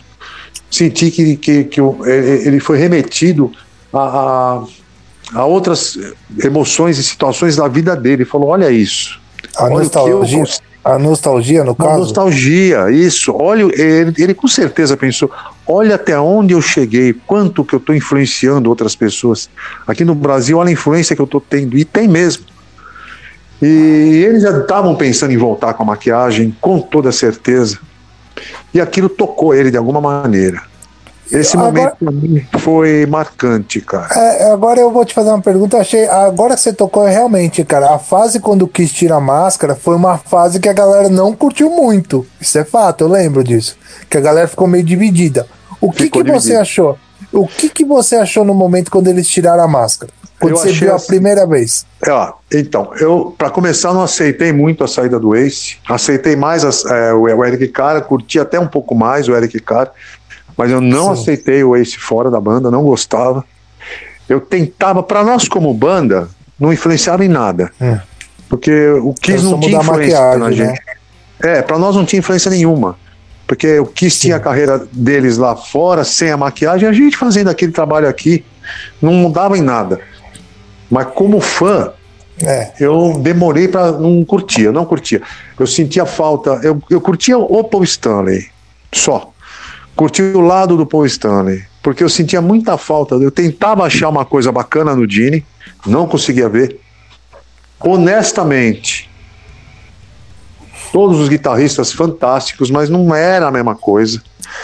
Era uma coisa igual a de outras bandas que estavam ali. Então era Bruce Kulick, maravilhoso, tá, mas como ele tem outros 500, sabe assim? É... Eric Carr sem maquiagem, fantástico, mas não tem aquela magia do Peter Chris naquele solo da Hundred Thousand Years. Tinha o quê? Tinha o Paul Stanley. Claro que as músicas eram excepcionais, várias músicas excepcionais, mas eu não curtia do mesmo jeito que curtia quando, na época da maquiagem. Nunca curti. Isso é fato. Então, é, é, é opinião minha como fã, exclusivamente como fã. Há algumas músicas muito bacanas. Gostava muito do Paul. O que segurava o Kiss era o Paul. Mas eu sinto, para mim, para mim, como fã, não como artista, mas como fã. Certo. Segurava era, era mais o Paul. E eu sentia muita falta da, da, da presença de trevas do Gene. Não tinha aquilo, não tinha o Gene. Aquele lá não era o Gene. Era qualquer coisa menos, menos o The Demon. O Gene pra mim é o The Demon, é aquela coisa, aquele Gene que a gente é acostumado. Batia a Quando cabeça, voltou no tudo, né? Quando voltou no Revenge, o Gene começou a voltar, a ressurgir no, acredito eu, ah, na, como é que fala naquele disco lá, no Hard in the Shade, já estava retomando, ressurgindo, já, já era, sabe assim? Aí voltou no Revenge perto, já o Príncipe das Trevas, agressivo, aquela cara feia, carrancudo. A Dini sorrindo no palco, Dini fazendo caretinha, fazendo dancinha, pelo amor de Deus. Não gostava daquilo, cara. É, Não ó, gostava. Ô, Fábio, a gente, a gente, a gente pode ver a, a época do Animalize ali, né? Animalize, o, o Crazy Nights, o Asylum, que foi tudo pouco carregou nas costas, né? Os Paul álbuns. Stanley, meu. Era o Paul Stanley. Eu quis, é, essa época aí não tinha, nem tem como. Paul Ah, Stanley, Os, pronto. os álbuns solos já falam tudo também, né, né, Fábio? Oi? Os, os quatro álbuns solos também já falam tudo, né? Era- Foi do Ace o melhor, o depois veio do Paul, e depois o Gene e o, e o Peter foi o último lá. É, é, o álbum solo, mas ainda no álbum solo já tinha aquela, ainda tinha aquela mágica do Kiss, né? Aham. Eu, vou- eu vou dividir uma eu vou dividir uma curiosidade com você agora. Como, como eu fui comprar uma revista com a história do Kiss. Que até hoje, mano, é uma história que é muito engraçada. Eu sempre curti Kiss, né? eu não sou um fã assim tão fanático, mas eu gostava do Kiss. Uma vez um amigo meu chegou e falou: Léo, você sabe o que, que, que quer dizer Kiss? Eu, não. É Cavaleiros Ingressados a Serviço de Satã. Eu, o quê? Eu, virei- eu lembro até hoje. Eu virei, o quê? Não, porque sempre surgiu muitos, muitos mitos em cima, porque antigamente a gente vivia das revistas. Então não tinha internet, não tinha muito, então tinha muito boca a boca. Aí eu falei, ah, mano, você tá me zoando, velho. Não, Léo, é isso, mano. Os caras são emissários do Satã, porque tinha muito isso na época do rock que as pessoas confundiam mesmo. Realmente falavam que a gente tinha muito ingressado com. Aí eu falei, ah, não, peraí, vou ter que comprar uma revista. Aí quando eu li a história por que, que era Kiss, que era referente mesmo a beijo, eu olhei pro meu colega e falei, mano, você quer apanhar agora ou quer esperar depois, velho? Não, Curi- Curioso que ele falou assim: é do Satã, então agora que eu vou comprar mesmo. Ah, tem, tem até aquela história que eles Não, precisavam né? em cima dos pintinhos, né, Fábio? Também que, que falavam que o Gene Isso. pintava, em cima do pintinho e. Até hoje acreditam nisso. Pois é. Tem, não, tem muito mito. Porque geralmente, antigamente, na época. Não hoje, né? Mas no começo, as pessoas pensavam realmente que quem curtia rock era emissário de Satã, velho. E Ah. realmente, quando falaram que Uma vez. cavaleiros ingressados a serviço falei, pô. Uma vez, porra é essa, quando eu era cobrador de ônibus, eu, ah, eu tava estando Kiss dentro do, do ônibus, uma, uma- entrou duas mulheres lá da, de uma religião lá e falaram: Esse cobrador do demônio! É, eu peguei, mo- mostrei a língua pra ela e fiz o sinal do, do, do Dini. É, tinha muito disso, cara. É complicado. Sempre acompanhou essas loucuras aí. Qual, qual foi a pior situação que você viveu referente a isso? A pior, assim, que você lembra que, cara, não foi legal. Qual foi Mas a de- pior? Esse negócio de satanismo. Isso, isso, isso. Porque o Kiss, como eles usavam maquiagem, é lógico. Pra quem não sabe, o Kiss usava maquiagem referente a gênero de filme, né? Me corrija se eu estiver errado. Né? É, na verdade, assim, teve du- duas situações meio. um pouco desconfortáveis em relação a isso. Foi uma que, no começo, a gente produziu um show em Itu. Nós mesmos produzimos o show por bilheteria num clube em Itu. E aí o padre da cidade ele fez uma campanha contra a banda, Ah, a nossa banda, dizendo que a gente era enviado do demônio, tudo. Aí teve que ir na praça pública, meu, ridículo. Fomos na praça pública lá maquiado para falar pro pessoal que não tinha nada a ver. Era meio ridículo, um absurdo. E aí foi pouca gente no show, a gente tomou um calote, tomou um calote não, tomamos um prejuízo grande porque nós bancamos por causa disso. Ele fez uma campanha contra. Foi desconfortável. Mais para frente, anos depois, isso tá, tô contando no livro. Quando entrou o meu grande amigo Rodrigo Flauzino na para tocar com a gente em 2008. Quando ele entrou na banda, a gente ia mandar fazer a fantasia para ele, eu fazia num lugar aqui na Moca, é, numa loja de fantasias muito grande. E fui naturalmente fazer a fantasia dele lá, né? Já fazia algumas coisas para mim, era cliente da loja, assíduo. E a dona da loja cismou, não sei se ela tinha é, se convertido a uma religião recentemente, mas do nada ela falou: Não vou mais fazer fantasia para você, você tem coisa com o diabo. Eu falei: Como coisa com o diabo?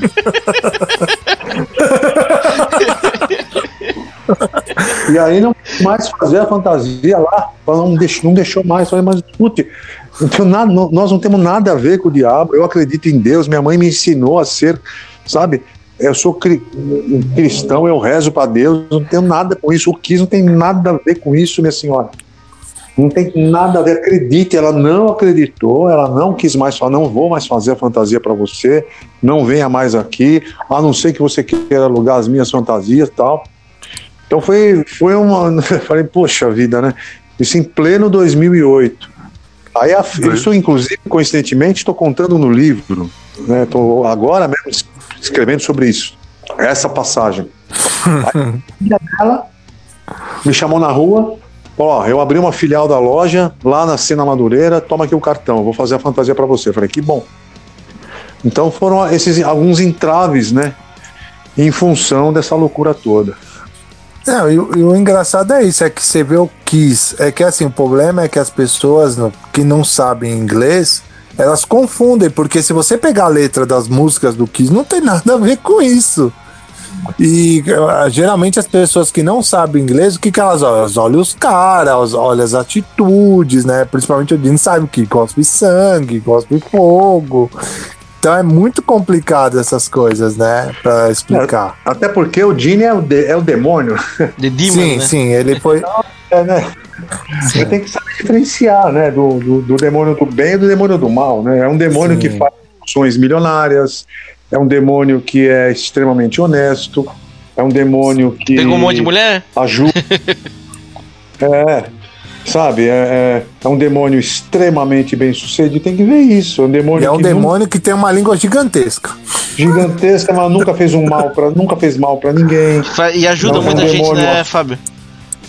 Ajuda. O Gene é um dos caras que mais. É um demônio que veio da pobreza extrema. Sim. É um demônio que passava fome. É um demônio que vendia cactos e cogumelo quando tinha oito anos de idade, lá no recém-criado Estado de Israel, ao lado de Tel Aviv, no Oriente Médio, um país em guerra sem infraestrutura. É um demônio que veio junto com a mãe dele, sozinho de lá para cá, se fascinou com o modo de vida American Way of Life, né? Com o modo de vida americano, aprendeu a falar inglês, conquistou o mundo. Então, ah, bom, a pessoa quer, se, quer, quer ficar com medo desse demônio, acho que tinha que ficar com medo de outros demônios, não desse. É, uma pergunta, uma curiosidade engraçada, né? Porque assim, o Gene Simon, uma coisa que sempre muito chamou a atenção dele visualmente é a língua, né? Que é gigantesca. Teve algum cover dele que chegou a quase a ter isso ou não? De língua anos grande? É, da língua, porque o Jimmy Simon tem uma língua gigantesca, né? Isso, tanto é que é um dos fatores mais chamativos, né, dele. Algum dos covers que, que passou por ele teve uma língua quase igual, uma coisa similar? Tá falando no caso da nossa banda? Isso, isso, isso. Eu sei que não, não é um critério. O J é meio Você linguarudo, né? Oi? O J é meio linguarudo, né? Não, ele é, ele é o contrário, fala pouco. não, não, assim, o negócio da língua é uma coisa que não tem muito o que fazer, né? É como É, eu sei. o tamanho da cabeça, o tamanho do. Enfim. Sim. Não tem muito o que fazer. O Abel, nosso primeiro Genie, Ah. o que, que ele fez? Ele cortou o freio da língua, né? Achando que fosse aumentar o tamanho. Doce ilusão. Não adiantou nada. Ah, entendi. Só deixou a língua mais solta. Ah, Mas não, não, não tinha, não. Não teve nenhum que chegou perto do tamanho da língua dele, não. Isso é fato. Algumas minas. Porque é uma coisa que sempre foi muito chamativa. Sim. Algumas minas, sim. Mas o Ah. Gini, Ginis, Ginis aí, n- n- não. Até agora não. Você ainda tem contato com algum dos ex. Dos ex-membros da, da Destroyer ou hoje em dia não mais? Nossa, eu tenho mais contato com os ex-membros do que com os atuais. É. Converso com todos, praticamente todos. Inclusive a. Porque assim, quando o cara sai da banda, é sempre um momento meio tenso na maioria das vezes, né? Mas eh, não é autopropaganda. Mas eu não tenho queixa de ninguém tem queixa de mim. Uma queixa séria por alguma passada de perna. Então as pessoas, o cara sai, fica aquele carinho. Sempre procurei ser muito correto, muito honesto, transparente. Então eu durmo tranquilo. Já peguei no pé, já tivemos altas discussões, altas brigas, tudo por porque por eu cobrar, por eu estar cobrando alguma atitude de alguém. Mas o cara sabe que não tem ódio ali. E sabe que não é briga por causa de passada de perna. As brigas que a gente teve foi sempre por eu estar cobrando alguma coisa. Ou cobrando para chegar na hora, ou cobrando porque não tem empenho, ou cobrando porque sei lá o quê, mas tudo referente à banda, nada do lado de vista pessoal. Então, quando alguém sai da banda, permanece a, a amizade. Eu tenho amizade com todos. E digo mais, não só com, com todos, praticamente todos, com inclusive membros de outras bandas concorrentes. É, parece que com essa pandemia eles. é, não sei explicar porquê, mas demonstraram um carinho enorme assim por mim, cara. Eu sinto claramente isso. Eles são sinceros em falar, o qual eu fico grato. Então, a gente já teve problemas algumas vezes, lógico, a gente é concorrente, ocupamos o mesmo espaço, não tem como, há, há atritos, mas todas as bandas cover de Kiss aí que tem, os caras têm um carinho por mim, eu sinto isso, e é, é- e é espontâneo. E os ex-membros, eu direto, então eu converso com quase todos, inclusive agora, nós estamos fazendo o quê? Estamos fazendo live, né?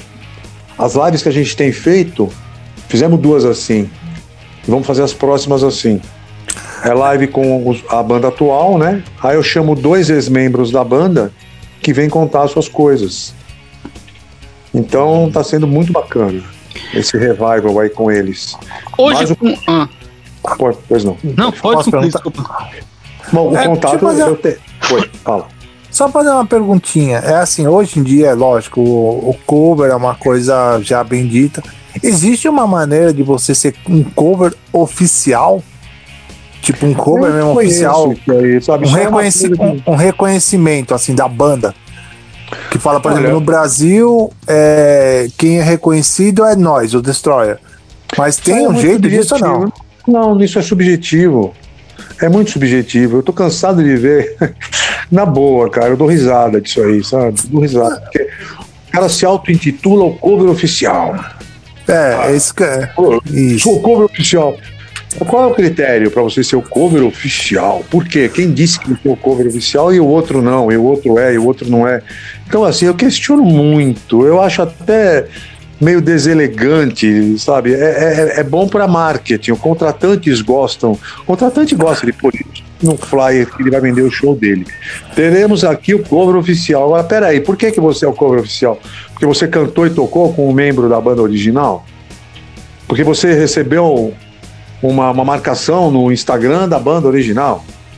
Ou porque você recebeu uma citação da banda original? Isso te faz o cover oficial? Na minha visão, quem te faz o cover oficial é o público. Quem faz você ser o oficial é o público. Na minha visão. O resto é marketing, o resto é superfície, o resto é, é- é- é chantilly. É, é- é o cara se autodenominar uma coisa que. Pera lá. Então, assim, eu acho que você tem que conquistar o teu espaço. Como? Agradando o público. Eu não faço shows pensando no, no contratante, no cara que está me pagando. Eu faço show pensando no público. Eu não faço show pensando em mim. Eu faço show pensando naquele cara que pagou para me ver. Não interessa quanto ele está pagando. Se ele está pagando 10, 80, 50 ou nada. Ele está lá para me ver. Não importa se aquele cara é preto, branco, amarelo, verde, viado, não viado, é, gosta de mulher, gosta de homem, é, gosta do Lula, gosta do Bolsonaro. Tudo isso eu tenho as minhas opiniões, mas lá não. Lá a gente é uma coisa só. Lá estamos em, em nome do rock and roll, em nome da arte, em nome do entretenimento. Então eu quero criar uma conexão com aquele cara, com aquela mina que está lá. Então, na minha visão, não é uma coisa que todo mundo pode achar, mas eu, Fábio, tá? Eu acho que quem determina se você é o grande oficial é o quanto você sedimenta o, o, o teu trabalho junto ao público. Agora, você ter ali uma competição de bandas, ué, já ganhamos várias. Já ganhamos várias competições de banda. Então, bom, então por isso a gente é oficial. É. A gente é a primeira banda, é por isso a gente é oficial. Às vezes uma outra banda pode fazer um, um segmento melhor que o meu. Às vezes uma outra banda pode ter um, um tipo de trabalho melhor que o meu num segmento. Bom, por isso então ela passa a ser a oficial. Então esse- essa história de oficial, porque assim, é, eu procuro ser bem honesto e sincero com as coisas, sabe? É, me incomoda um pouco a, o oportunismo e a, superfici- a superficialidade de certas coisas. Então, essa questão do, do oficial, eu não vou negar. Eu não posso dizer que não. Mas muita gente acha que nós somos. É, que bom. Então, é mais um motivo, né? Para você correr atrás e fazer jus a isso. Não, mas pelo que você me contou, a sua história, os anos, tá lógico, mano. É tipo assim, é o que você falou, não existe um selo oficial. Mas, mano, você tem uma história linda. Desculpa a palavra, mas é muito linda a sua história, pelo que você tá me falando. Ninguém tem. Entendeu? Isso é fato, assim. Ninguém tem. Então, então, assim, por mais que existem novas bandas hoje, nenhuma tem uma história ou tem um Não. tempo igual ao seu. Não. Ent- Entendeu? Então é, é muito. Eu, não, eu realmente entendo. É o que você falou. Não adianta bater um selo numa banda se a banda não tem a história. Se a banda não, não tá lá desde o começo, entendeu? Cara, Realmente, você tá, tá A certo. banda né, pode ter um milhão de dólares. É, ela pode recriar. Tem uma banda nos Estados Unidos, ela fez isso. Não. Você pode pegar um grupo comercial. Não vamos nem falar de Kiss. Certo. Vamos falar de, sei lá eu quem. Qualquer banda aí, que o ouvinte estiver imaginando. Tá. Qualquer artista que o ouvinte estiver imaginando. Você vai montar um show idêntico àquele. Idêntico. Você tem uma produtora por trás, você vai gastar um milhão em cima daquilo. Você vai virar o oficial. Você vê como é subjetivo? Sim. Você vê como é subjetivo? Você tendo dinheiro, você vai conseguir, tendo talento. Aí o cara não canta, vamos supor. Vamos supor que você pega lá uma Lady Gaga. Vai. Com toda a orquestra, orquestração, tadadá, barará, e você pega uma mina para fazer uma Lady Gaga cover. Vamos supor que a mina não canta. Ou a Madonna, sei lá eu. Ou sei lá eu, uma Dana Summer. Pega aí uma, uma, uma grande cantora, vai. Uhum. Vai fazer um cover dela. Tô dando uma suposição. O ouvinte, a prezada ouvinte, pode imaginar nesse exercício qualquer artista que ele deseje ou que ela deseje. E aí pega ali um produtor, uma produtora que vai transformar aquele cover num grande, num grande ato. Aí a mina não canta. Aí ela vai fazer um show onde o cara contrata todo um sistema para fazer uma voz para ela. Ela vai cantar em cima de um playback pré-gravado, ninguém vai perceber. Vai ser extremamente sincronizado, não é a mina cantando, é uma voz parecida com ela, mas vai parecer que é ela. Quem está vendo vai, vai achar que é ela. Ela tem toda uma produção por trás. O dinheiro comprou. Aquele vai ser o oficial. Aquele cara, vai, aquela mina vai ser oficial do nada. Do nada, em um mês, três meses, ela passa a ser oficial. Então, é, você percebe como é subjetiva essa questão? Aí, por outro lado, tem muita gente que se auto-intitula. Eu, na boa, meu, na boa, eu dou risada, cara. O neguinho começou faz três semanas. Toca de camiseta. Cabelo. Cara, o cara vai fazer um personagem lá de, de Kiss, careca, ou cabelo curto, só maquiagem. Passa amor, né? É. Ele é oficial. Aí a tia dele, nada contra a tia dele, pelo amor de Deus. Maquiou ele ali na sala de carro. Ô, velho, tô fazendo um cover aí, velho. Faz amor, né? Aí ele, aí ele virou oficial. Pô, Um abraço pra tia do cara da cabeleireira Leila. mais ainda pra tia dele e mais ainda por chamar Leila. Opa! Bem? Cabeleireira Leila, cabelos, maquiagem. Leila. Meu Deus da Leila. Ô, Ô Fábio, deixa eu perguntar pra você. é, inclusive, por- pela atual situação nossa, você estava comentando com relação às lives.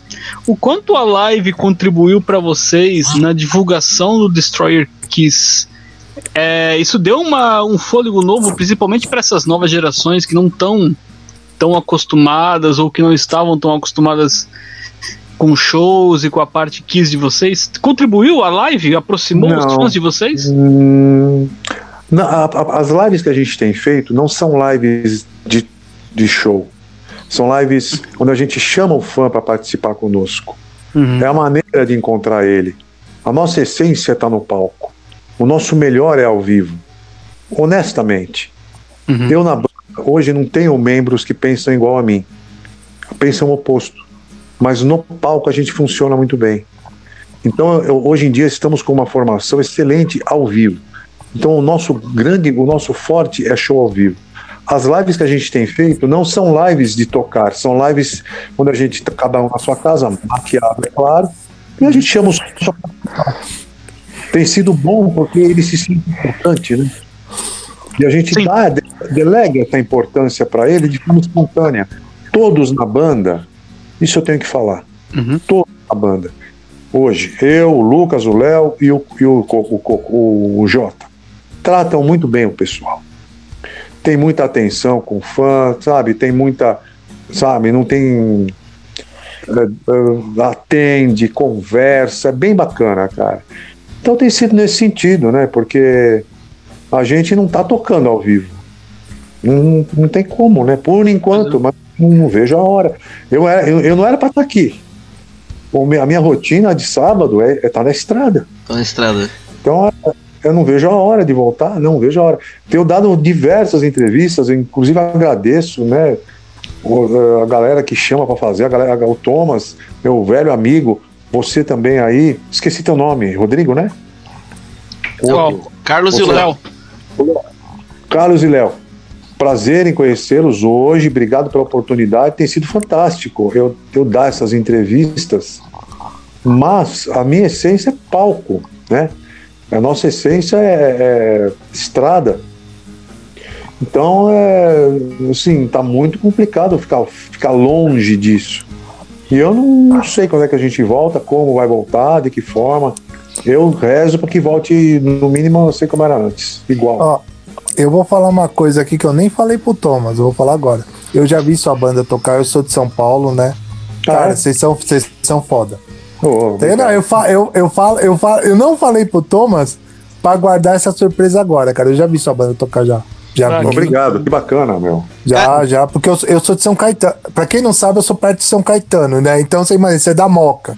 Eu sou de São Caetano, então é muito perto. Eu já vi banda tocar. É, eu já vi já. Ah, Cara, eu.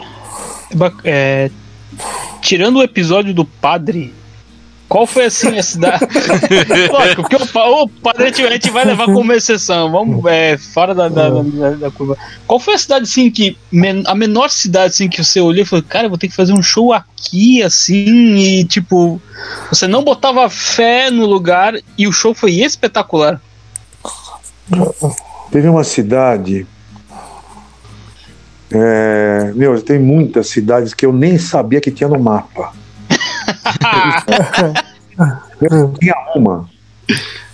Que isso aí foi. Puta, quando é que foi isso? Meu Deus, não lembro. Acho que foi no fim. Não não lembro exatamente o ano. Mas a- a- mudou de nome. Ela chamava Rei Congo. Nossa! É, é, Rei Congo. norte de, no norte de Minas, é, norte de Minas, chamava Rei Congo. Aí mudou o nome. Pra Rei Jude. Aí teve uma Uhum. que nós fomos fazer lá em, no Rio Grande do Sul, chamava Dois Lajeados. Falei, meu Deus do céu, nunca tinha ouvido falar dessa cidade. Uhum. O show era num galpão no meio da estrada. Falei, nossa, era, era totalmente isolado de tudo. Totalmente isolado. Tem, inclu- inclusive tem cidades que a cidade é tão pequena. É, agora mesmo, por exemplo. Agora mesmo. O ano passado. Não, Hum. ano 2021, vai. O ano passado não existiu. Não. Cara, é. o, o ano 2019, ou 18, 19. A gente tocou numa cidade chamada Óleo, que a cidade era tão pequena que não tinha nem, nem pensão, né, é, nem hotel, não. A cidade de tão pequena que é. Tem só a praça e acabou. Então, mas o que acontece? A linguagem é a mesma. É muito curioso isso. Você vai tanto num, num grande centro, né? Uhum. uma metrópole central ou numa cidade minúscula que tem 300 habitantes, a linguagem é a mesma. A galera fala a, que é a mesma coisa, a camiseta do Kiss, já viu a banda na TV em algum lugar, quer conhecer, quer escutar, pedem as coisas, quer tirar foto. É a mesma coisa. Qualquer cidade, nessa daí lá em. Esses dois lajeados aí. É, é, meu, a cidade era tão pequena que alugaram um, um galpão de um fazendeiro para fazer a cidade, para fazer o show. É, e foi demais. Temperatura 4 a, negativo, a gente lá. Teve uma também, puta merda. E acho que o público também se aproxima mais, né? Por, por ser uma coisa menor assim, o, o pessoal vai mais empolgado, né? Olha, é, é, vai empolgado, vai- porque é novidade, né? Então, Sim. Teve, mas tem muita cidade muito pequena, muito pequena, e aí é legal, cara. Você tá lá, você fala, olha que loucura, onde eu tô. Minha vida sempre foi quase um cigano. Praticamente um cigano. Uhum. Cada semana num lugar diferente. Então, eh, você não conhece os hábitos, você conhece o palco, o hotel. Às vezes a cidade é tão pequena que não tem nem hotel. Às vezes é tão pequena que não tem nem sequer uma pousada, nem pensão. Mas tamo lá. Aí você tem que ir pra pensão numa cidade ao lado, para se maquiar. Vai o cara da van, reclama, leva, volta, pode, sabe? É, são essas rotinas, né, meio loucas, né? Uhum. Mas é fantástico, cara. É uma vida que eu ainda quero continuar levando, se Deus quiser. Teve É, alguma por- passagem de vocês fora do Brasil, assim, que você lembre com carinho? Paraguai, Argentina. Uhum. Paraguai fizemos alguns shows. Faz aí uns oito anos. Fizemos quatro shows no Paraguai. Fizemos na em Foz do Iguaçu. Depois fizemos logo na, na, na, na fronteira com a Argentina. Também foi bacana. A galera doida também. Não, tinha uns paraguaios lá, um, um casal de paraguaios. Nossa, falo com eles até hoje, cara fizeram questão, pegaram a gente, puseram no carro, vamos passear, vamos conhecer a cidade, vamos fazer compra, sabe? É, a galera, nossa, é um carinho gigantesco, meu. Que é onde você que você cria amizade, né? Tem você cria vínculos. Esses vínculos o dinheiro não compra. Realmente. É muito legal. É muito legal. Não me arrependo. Não me arrependo. Assim, é muito perrengue, sabe? Já muita, muito problema, muita dificuldade, perdas, mas não me arrependo de estar É. nessa vida, sabe? Você falou de perdas, qual foi a maior perda que você teve hoje? Não Você quero falar o- que referente à banda. Ah, a banda? Perca, é, referente à banda. A maior perca que você teve, assim, que você fala, meu, cara, não deveria ter perdido isso. Puta, cara, a banda. Boa pergunta. Um membro que saiu, uma música, uma- um lugar que você não foi, sabe? Alguma coisa assim que você para pra pensar e fala, meu, sabe? Um, arre- um arrependimento, a palavra Ah, exata é essa. Teve uma vez que a gente foi convidado para tocar num grande evento que ia ter aqui, onde foi um produtor internacional. Ele trouxe três bandas das melhores do mundo: uma banda da Islândia, da Irlanda, um YouTube cover da Irlanda, um Queen cover da Europa e um Led Zeppelin cover dos Estados Unidos, os melhores. E chamou a gente para tocar junto no evento. Então era um aniversário da Kiss FM e nós íamos tocar lá no, no, no Via Funchal. O ingresso tudo vendido, um puta show. Um, um evento gigantesco que ter, isso foi em 2011, 2012. E a gente foi convidado, a única banda brasileira cover convidada a tocar nesse evento. Falando, nossa, né? Só que as dificuldades come- começaram, coincidiu até com a nossa volta do Paraguai. Não deixaram a gente fazer nada. Não deixaram a gente usar pirotecnia. Deram meia hora de show, ou 20 minutos apenas. A gente tinha que abrir, não podia fazer nada. E nós recusamos a tocar. Nós recusamos a fazer o show. E o cara ficou extremamente indignado. Seus filhos da puta, como é que vocês recusam uma coisa dessa? Tal, tal, tal, tal. Recusamos, porque não, a gente pensou, né? Isso é quis, se não é, não podemos fazer o, o nosso show, não vamos fazer. Aí depois, aí, puta, aí, meu, cara ficou indignado, cara. E até hoje eu me arrependo disso. Falei, será que foi a decisão certa? Será que não deveríamos ter, ter sido ter, ter tido feito esse show sem nada? Fica essa dúvida na cabeça. É a única, é a única dúvida que você tem referente a isso. Não, tem outras, mas assim, que me vem na cabeça agora, nesse momento É essa, né? de arrependimento de algo que eu fiz e achei que não foi bom. Eu não, não me lembro de nada, porque tudo é muito bem pensado, tudo passa por mim, eu centralizo tudo, procuro agir com um enorme critério. Claro que eu estou sujeito a vários erros, evidente que já devo ter errado, mas se errei foi sem querer. Mas que me, me vem em mente assim, de ter alguma coisa que, puta, cara, a gente não fez. Não é isso. Pode ter tido outras, mas no momento não tá me ocorrendo. Não, sem problema.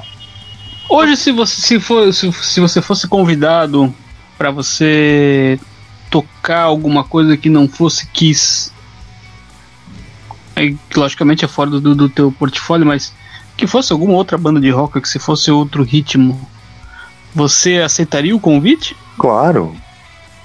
Nossa, já aceitei, já fiz. Ah, É. frequentemente sou chamado para fazer. E vou. Aham. Tenho uma, uma carreira à parte na banda. Mas nunca deixei atrapalhar a banda. É. Então, eu vou, claro que eu vou. Eu, É. eu- frequentemente me chamam para participações em, em bandas, em, com outros artistas, ou fazendo o meu trabalho como Fábio Stanley, ou somente como Fábio, subindo no palco, canta, claro, sem sombra de dúvida. Vou, lógico, com enorme prazer. Eu não canto só Kiss. Uhum. Eu canto outras coisas. Eu estou fazendo um trabalho de coaching vocal com uma excelente professora de canto que eu conheci no Faustão, a magnífica Blussy Gulfier. Ela é espetacular. Estou expandindo o meu trato vocal, então para poder cantar até cantar outras coisas. Mas claro, lógico, Uhum. não tenha dúvida nenhuma. Isso independente do Paul Stanley estar fazendo soul ou não sei de quem, tá, vai, porque eu gosto. Sai, tem música que eu gosto, eu vou fazer. É, pois é, Fábio. Claro, agora, A música, agora a música fala do- mais alto que tudo, né? Ô, Fábio, Oi, agora que tu falasse do, do Paul Stanley ali, do, do Soul, o que, que tu achou desse álbum novo dele, cara? Afinadíssimo. Curtisse ele, também? É, ele é multi, multifacetado. Oi? Curtisse também? Curti, mas. É, curti, mas é assim, né? Nem compara com ele no Kiss. Ah, sim. Se, se ele lançasse isso agora e eu não o conhecesse, seria mais um. É Aham. porque é o Paul Stanley fazendo. Isso que a galera tem que entender. É legal porque é o Paul Stanley que tá fazendo aquilo. Não é porque é sensacional. É um novo álbum de som. Se fosse eu, ou qualquer um, vamos fazer um show. Vamos lançar as músicas, aquelas músicas ali. Você acha que ia vender? Não ia. É porque é o Paul Stanley que tá fazendo aquilo. Aquele negócio Eu ah, vão, acho isso. vão comprar porque é o Paul Stanley que tá fazendo, né? É lógico. É, Tem, um, tem todo um brilho especial porque é o Paul fazendo aquilo. É quando o nome tipo- tá é acima da música, né? É, eu ia falar, é tipo o álbum do Ringo Starr, né? Ninguém conhece, mas putz, é um ex-Beatle, né? Não, Então, mas assim, eu, eu, eu duvido que se aquelas músicas fossem lançadas agora por alguém desconhecido, iria ter o reconhecimento que teve com ele. Não ia. Não é pela qualidade das músicas, é porque é quem tá fazendo aquelas músicas com aquela qualidade. Sacou? Sim. Uhum. É assim que eu vejo. é, é só complementando, Fábio. Quando eu vi você cantando, cara, eu vou ser sincero, a sua tonalidade é quase igual ao do Paul. Cara, foi difícil fazer isso, cara, porque, cara, é foda, velho. É difícil, sabe, a partir do momento que eu perdi a audição. Aí começou a complicar um pouco. Porque é, você começa a. Chega um ponto que se você não tomar cuidado, você fica surdo. Grandes artistas, muitos aí, ó, especialmente vocalista, né? Tá surdo. E eu perdi a audição, perdi 60% do ouvido direito. Isso não volta mais. Começou a me atrapalhar. Então eu tenho que cantar usando o, o- fone de ouvido, o in-ear. Você tem que se reeducar com aquilo. É complicado. Mas eu, é, independente do trabalho auditivo, eu estou fazendo um. Comecei a fazer com, com essa professora de canto, um, porque o canto não é só um dom. O cantar é uma musculatura. Então, se você desenvolver Ó, se você nasce com um metro e meio de altura, dificilmente você vai ser um campeão no basquete. Se você nasce com 200 quilos, dificilmente você vai ser um jockey. Se você nasce com a laringe fechada, dificilmente você vai ser um cantor de ópera ou lírico. Mas você pode melhorar. Então, se você já tem um dom, tem um certo dom, e tem a prática, e especialmente tem a vontade e pior, a força de vontade para evoluir, você tem uma estrada à sua frente. Então eu estou fazendo os exercícios hoje que eu jamais imaginaria. Cara, eu tenho que fazer sentado, senão eu, eu, chego a, a perder a- ar- o ar, porque sobe tanto ar na cabeça, sobe tanto ar na cabeça, para você desenvolver um lado que você não tinha né? Desenvolver um lado mais amplo do, do na, na, na tonalidade médio alta, médio aguda, a super aguda, que você começa a ficar tonto com aquilo, porque tem uma grande diferença. Não é cantar com a garganta. Se você vê alguém se esganiçando, o cara, o cara lá com as veias tudo aparecendo, não, não é bacana. Aquele cara tá cantando errado. O certo é você cantar do jeito certo. Isso é o difícil. Aí você vai cantar sempre. Porque eu, eu tava chegando num ponto que a minha surdez estava me atrapalhando. Para resolver isso, eu tive que desenvolver um outro lado, que é o lado da técnica vocal apurada. E é bem cansativo e é muito intuitivo, porque você não está vendo. Uma coisa é você fazer um, um, um, exercício de escala na guitarra. Vamos fazer a, a, escala de Dó maior, por exemplo. Você começa, você está enxergando os teus dedos fazendo aquilo. Você vai fazer um arpejo. Você está vendo o teu dedo, você está sentindo. Sim. Com a laringe, não. As cordas vocais são músculos. Você não consegue enxergar aquilo. Mal você consegue sentir aquilo. Então é muito subjetivo, sabe? É muito subjetivo. Então, assim, é, é, eu, eu preciso ter um cuidado com aquilo. Um cuidado com saber aonde colocar a voz, saber como proteger a voz e lembrar o seguinte: é, o ouvido tem tudo a ver com a voz. As pessoas não sabem disso. Eu estou cansado de alertar. Eu tenho a banda tem 20 patrocinadores. Nossa banda é pioneira nisso, inclusive, em patrocínios. Temos 20, várias empresas. Uma delas é a Audicare.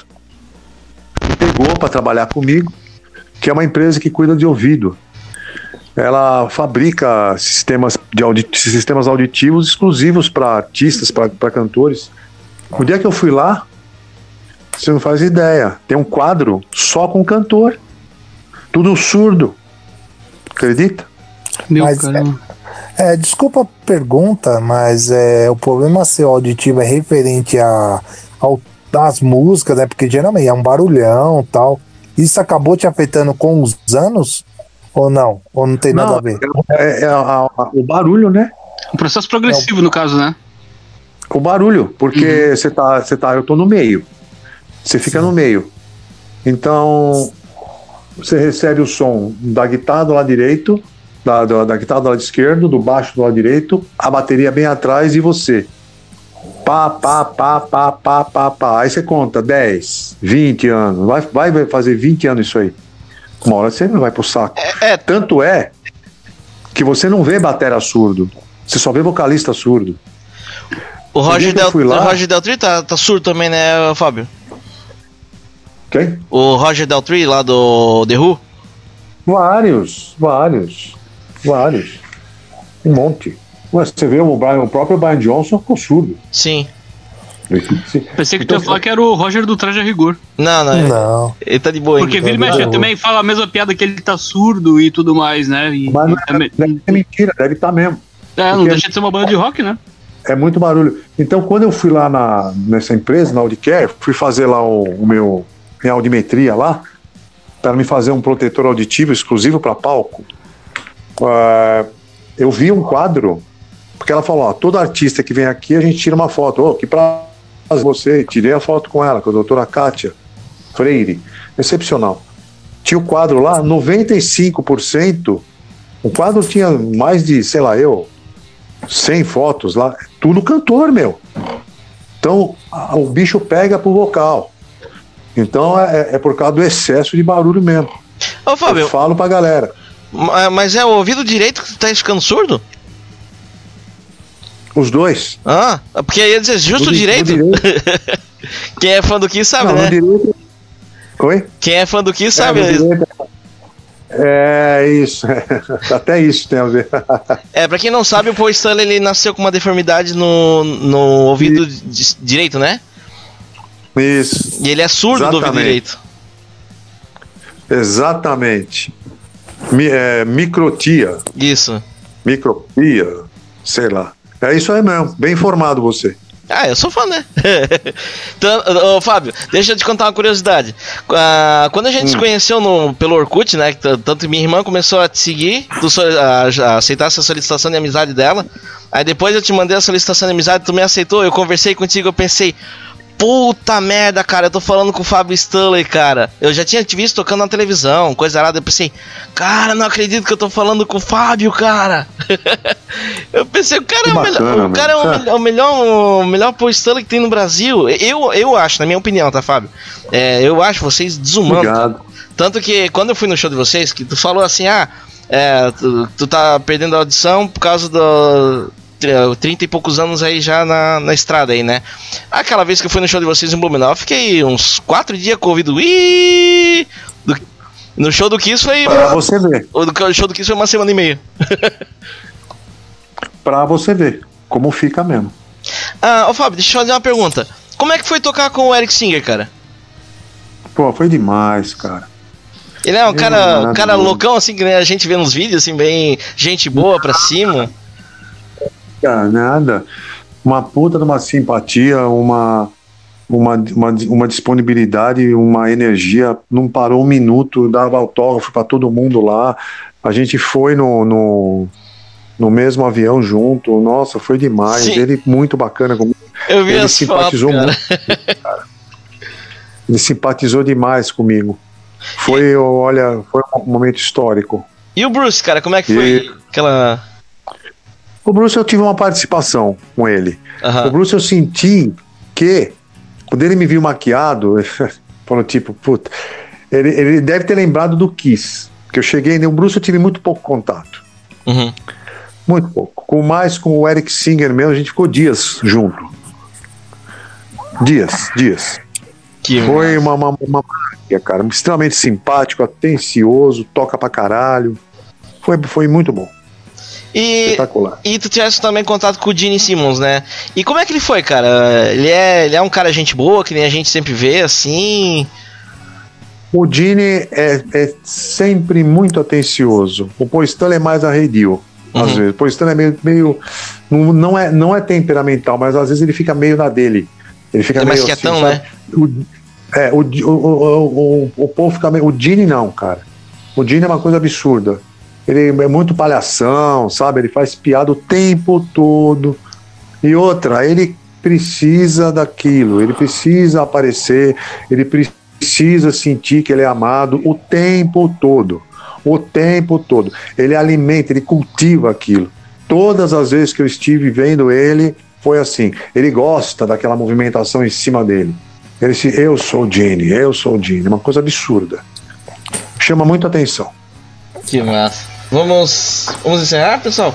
Pode ser. Pra não Cara, cansar o convidado também, né? Exatamente. Eu, eu, eu não quero cansar vocês. A gente... Não, não, cara. Não, cara, tá muito. Ó, eu vou te ser mó sincero, cara. Tá muito bom, cara. Eu não, eu não sou de rasgar seda, não. Se eu não Obrigado. gosto. Não, é sincero, do botando bonecos, tanto é que uma regra que eu impus quando eu entrei é que eu não ia ser vetado. Então, assim, se eu, o que eu acho, eu falo. Eu tô gostando, cara, tá muito bom. Só que é, como eu falei, né? Eu não quero cansar o convidado, cara. Entendeu? Tá muito bom. Eu acho muito interessante essa parte da história do Kiss, cara.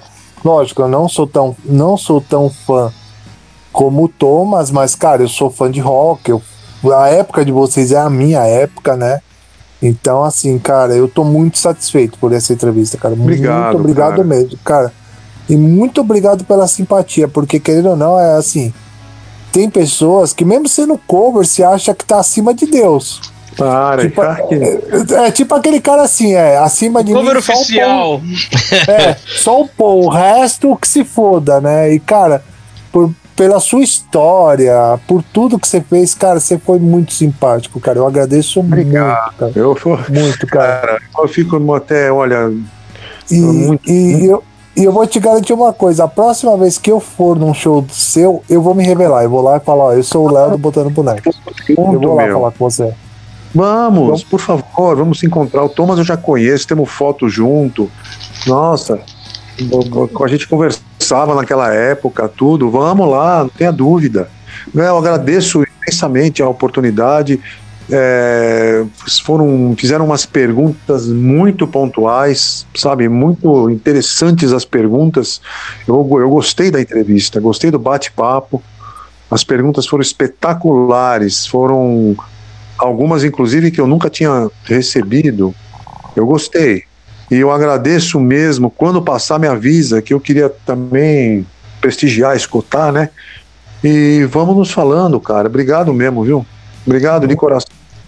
A gente que agradece e agradece além do mais de você conseguir e poder contribuir para o nosso ouvinte com informações tão bacanas e tão é. ricas, porque querendo ou não você faz parte da história do rock and roll e você conseguiu aqui nessa uma hora e pouquinho contribuir e de certa forma demonstrar e eu em vários momentos aqui fiquei imaginando as situações aqui que vocês passaram com tantas histórias, com tantas passagens, que realmente faz ser uma entrevista muito especial.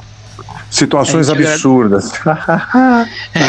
é, se fosse pra gente. Pra, pra, pra, contar tudo, né, Fábio? A gente ia ficar, um, acho que um dia aqui conversando, né? Cara, pra você ter uma ideia, eu tô escrevendo um livro, né? da banda, então, uhum. nossa, não, não, não, não, acaba nunca. Porque é então é não dá coisa. pra dar muito spoiler, né? É, não acaba nunca. Uh, é muita, muita, muita, muita coisa. Bem bacana, quiser... muita história, uma vida inteira, né? Pra quem quiser conhecer mais sobre a banda, eu vou deixar na descrição aqui do, no YouTube ali uh, o site destroyerkeys.com.br. Aí lá tem tudo, né, Fábio? Tem até os, os shops. Uh, é, o Instagram. Instagram de vocês também, é, né? Hoje é, hoje em dia mais o Instagram também, eu, eu posto bastante coisa, então é, eu tô lá como Fábio Stanley Star, né? Fábio Stanley Star e Destroyer, que será um prazer. Ô Fábio, outra pergu uma, uma pergunta final. Ainda tem a cerveja de vocês ou já foi tudo? Acabou tudo, acabou a cerveja, acabou a calcinha, só acabou a caneca, Pô. acabou as palhetas, acabou tudo. Pô, eu tava pensando em fazer acabou. um segundo programa tomando cerveja, agora que acabou tudo. Ah, assim que... Eu tinha pensado que o cara ia pedir a calcinha. Falar, cara, isso?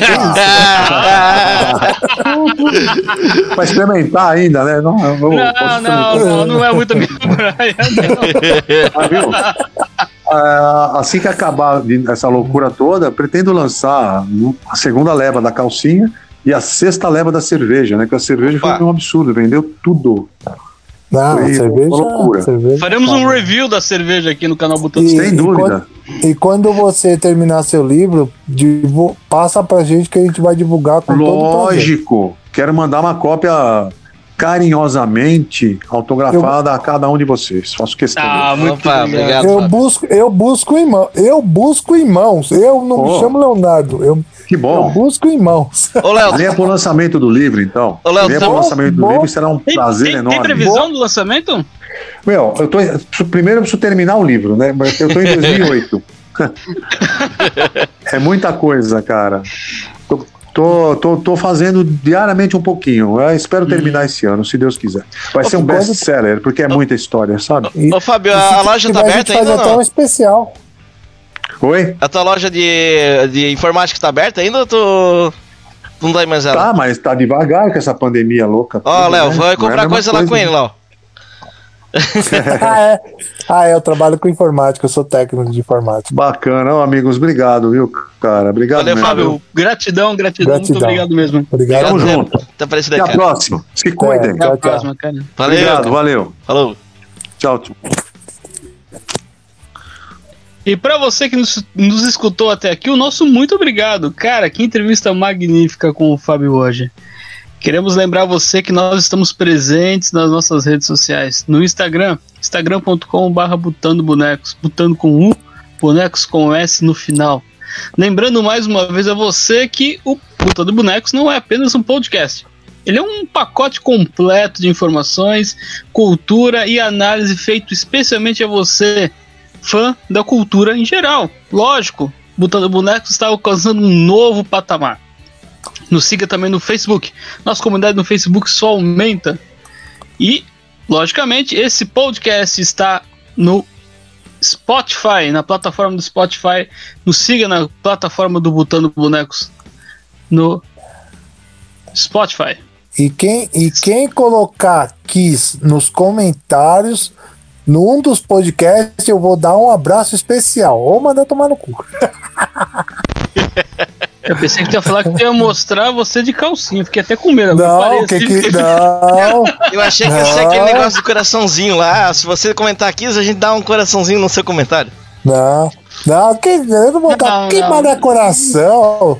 Isso é mais pro Carlos, pro Juju. Eu tô fora de coração. Não, isso não- coração. O negócio do vai coração é com o Stallone no Rambo 5. Quem não assistiu, assista. Quem não Exatamente. assiste, é isso aí. E a gente quer Vai. agradecer. Pode terminar.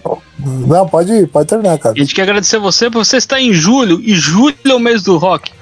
E no mês de julho nós temos mais entrevistas aqui em homenagem ao mês do rock.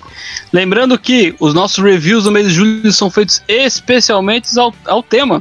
Claro, teremos apresentações de figuras e action figures voltados ao mundo do rock. Botando bonecos. Somos muitos. Queremos ser milhares. Palavras finais do Léo que aí está entorpecido com essa aula que a gente teve hoje de rock. Considerações Não. finais. As considerações finais é, mano, é sexo, drogas e vamos que vamos. Não, foi muito bom, cara. Foi muito bom, cara. Muito, cara. Foi uma puta aula. né? Thomas. É verdade. Thomas, considerações finais? É. Cara, ouçam rock e não ouçam funk, porque funk é uma bosta. Rock and roll! Ó, ó lá, ó lá, ó lá, ó Muito bem. Olha outro que quer entrar pro cancelamento, mano. Já não chega o Carlos, Não vou nem falar. já não chega o Carlos. Agora você já quer entrar pro cancelamento. Deixa a galera escutar o funk, mano. Beleza que é uma merda, mas deixa. Minhas considerações finais são. O rock esteve presente na vida do ser humano a partir dos anos 60, na forma de uma rebeldia àquilo que existe. Vamos preservar o rock como ela deve ser e cultivar aquilo que a gente tem como paixão. Até a próxima, pessoal. E tchau. Tchau! Valeu!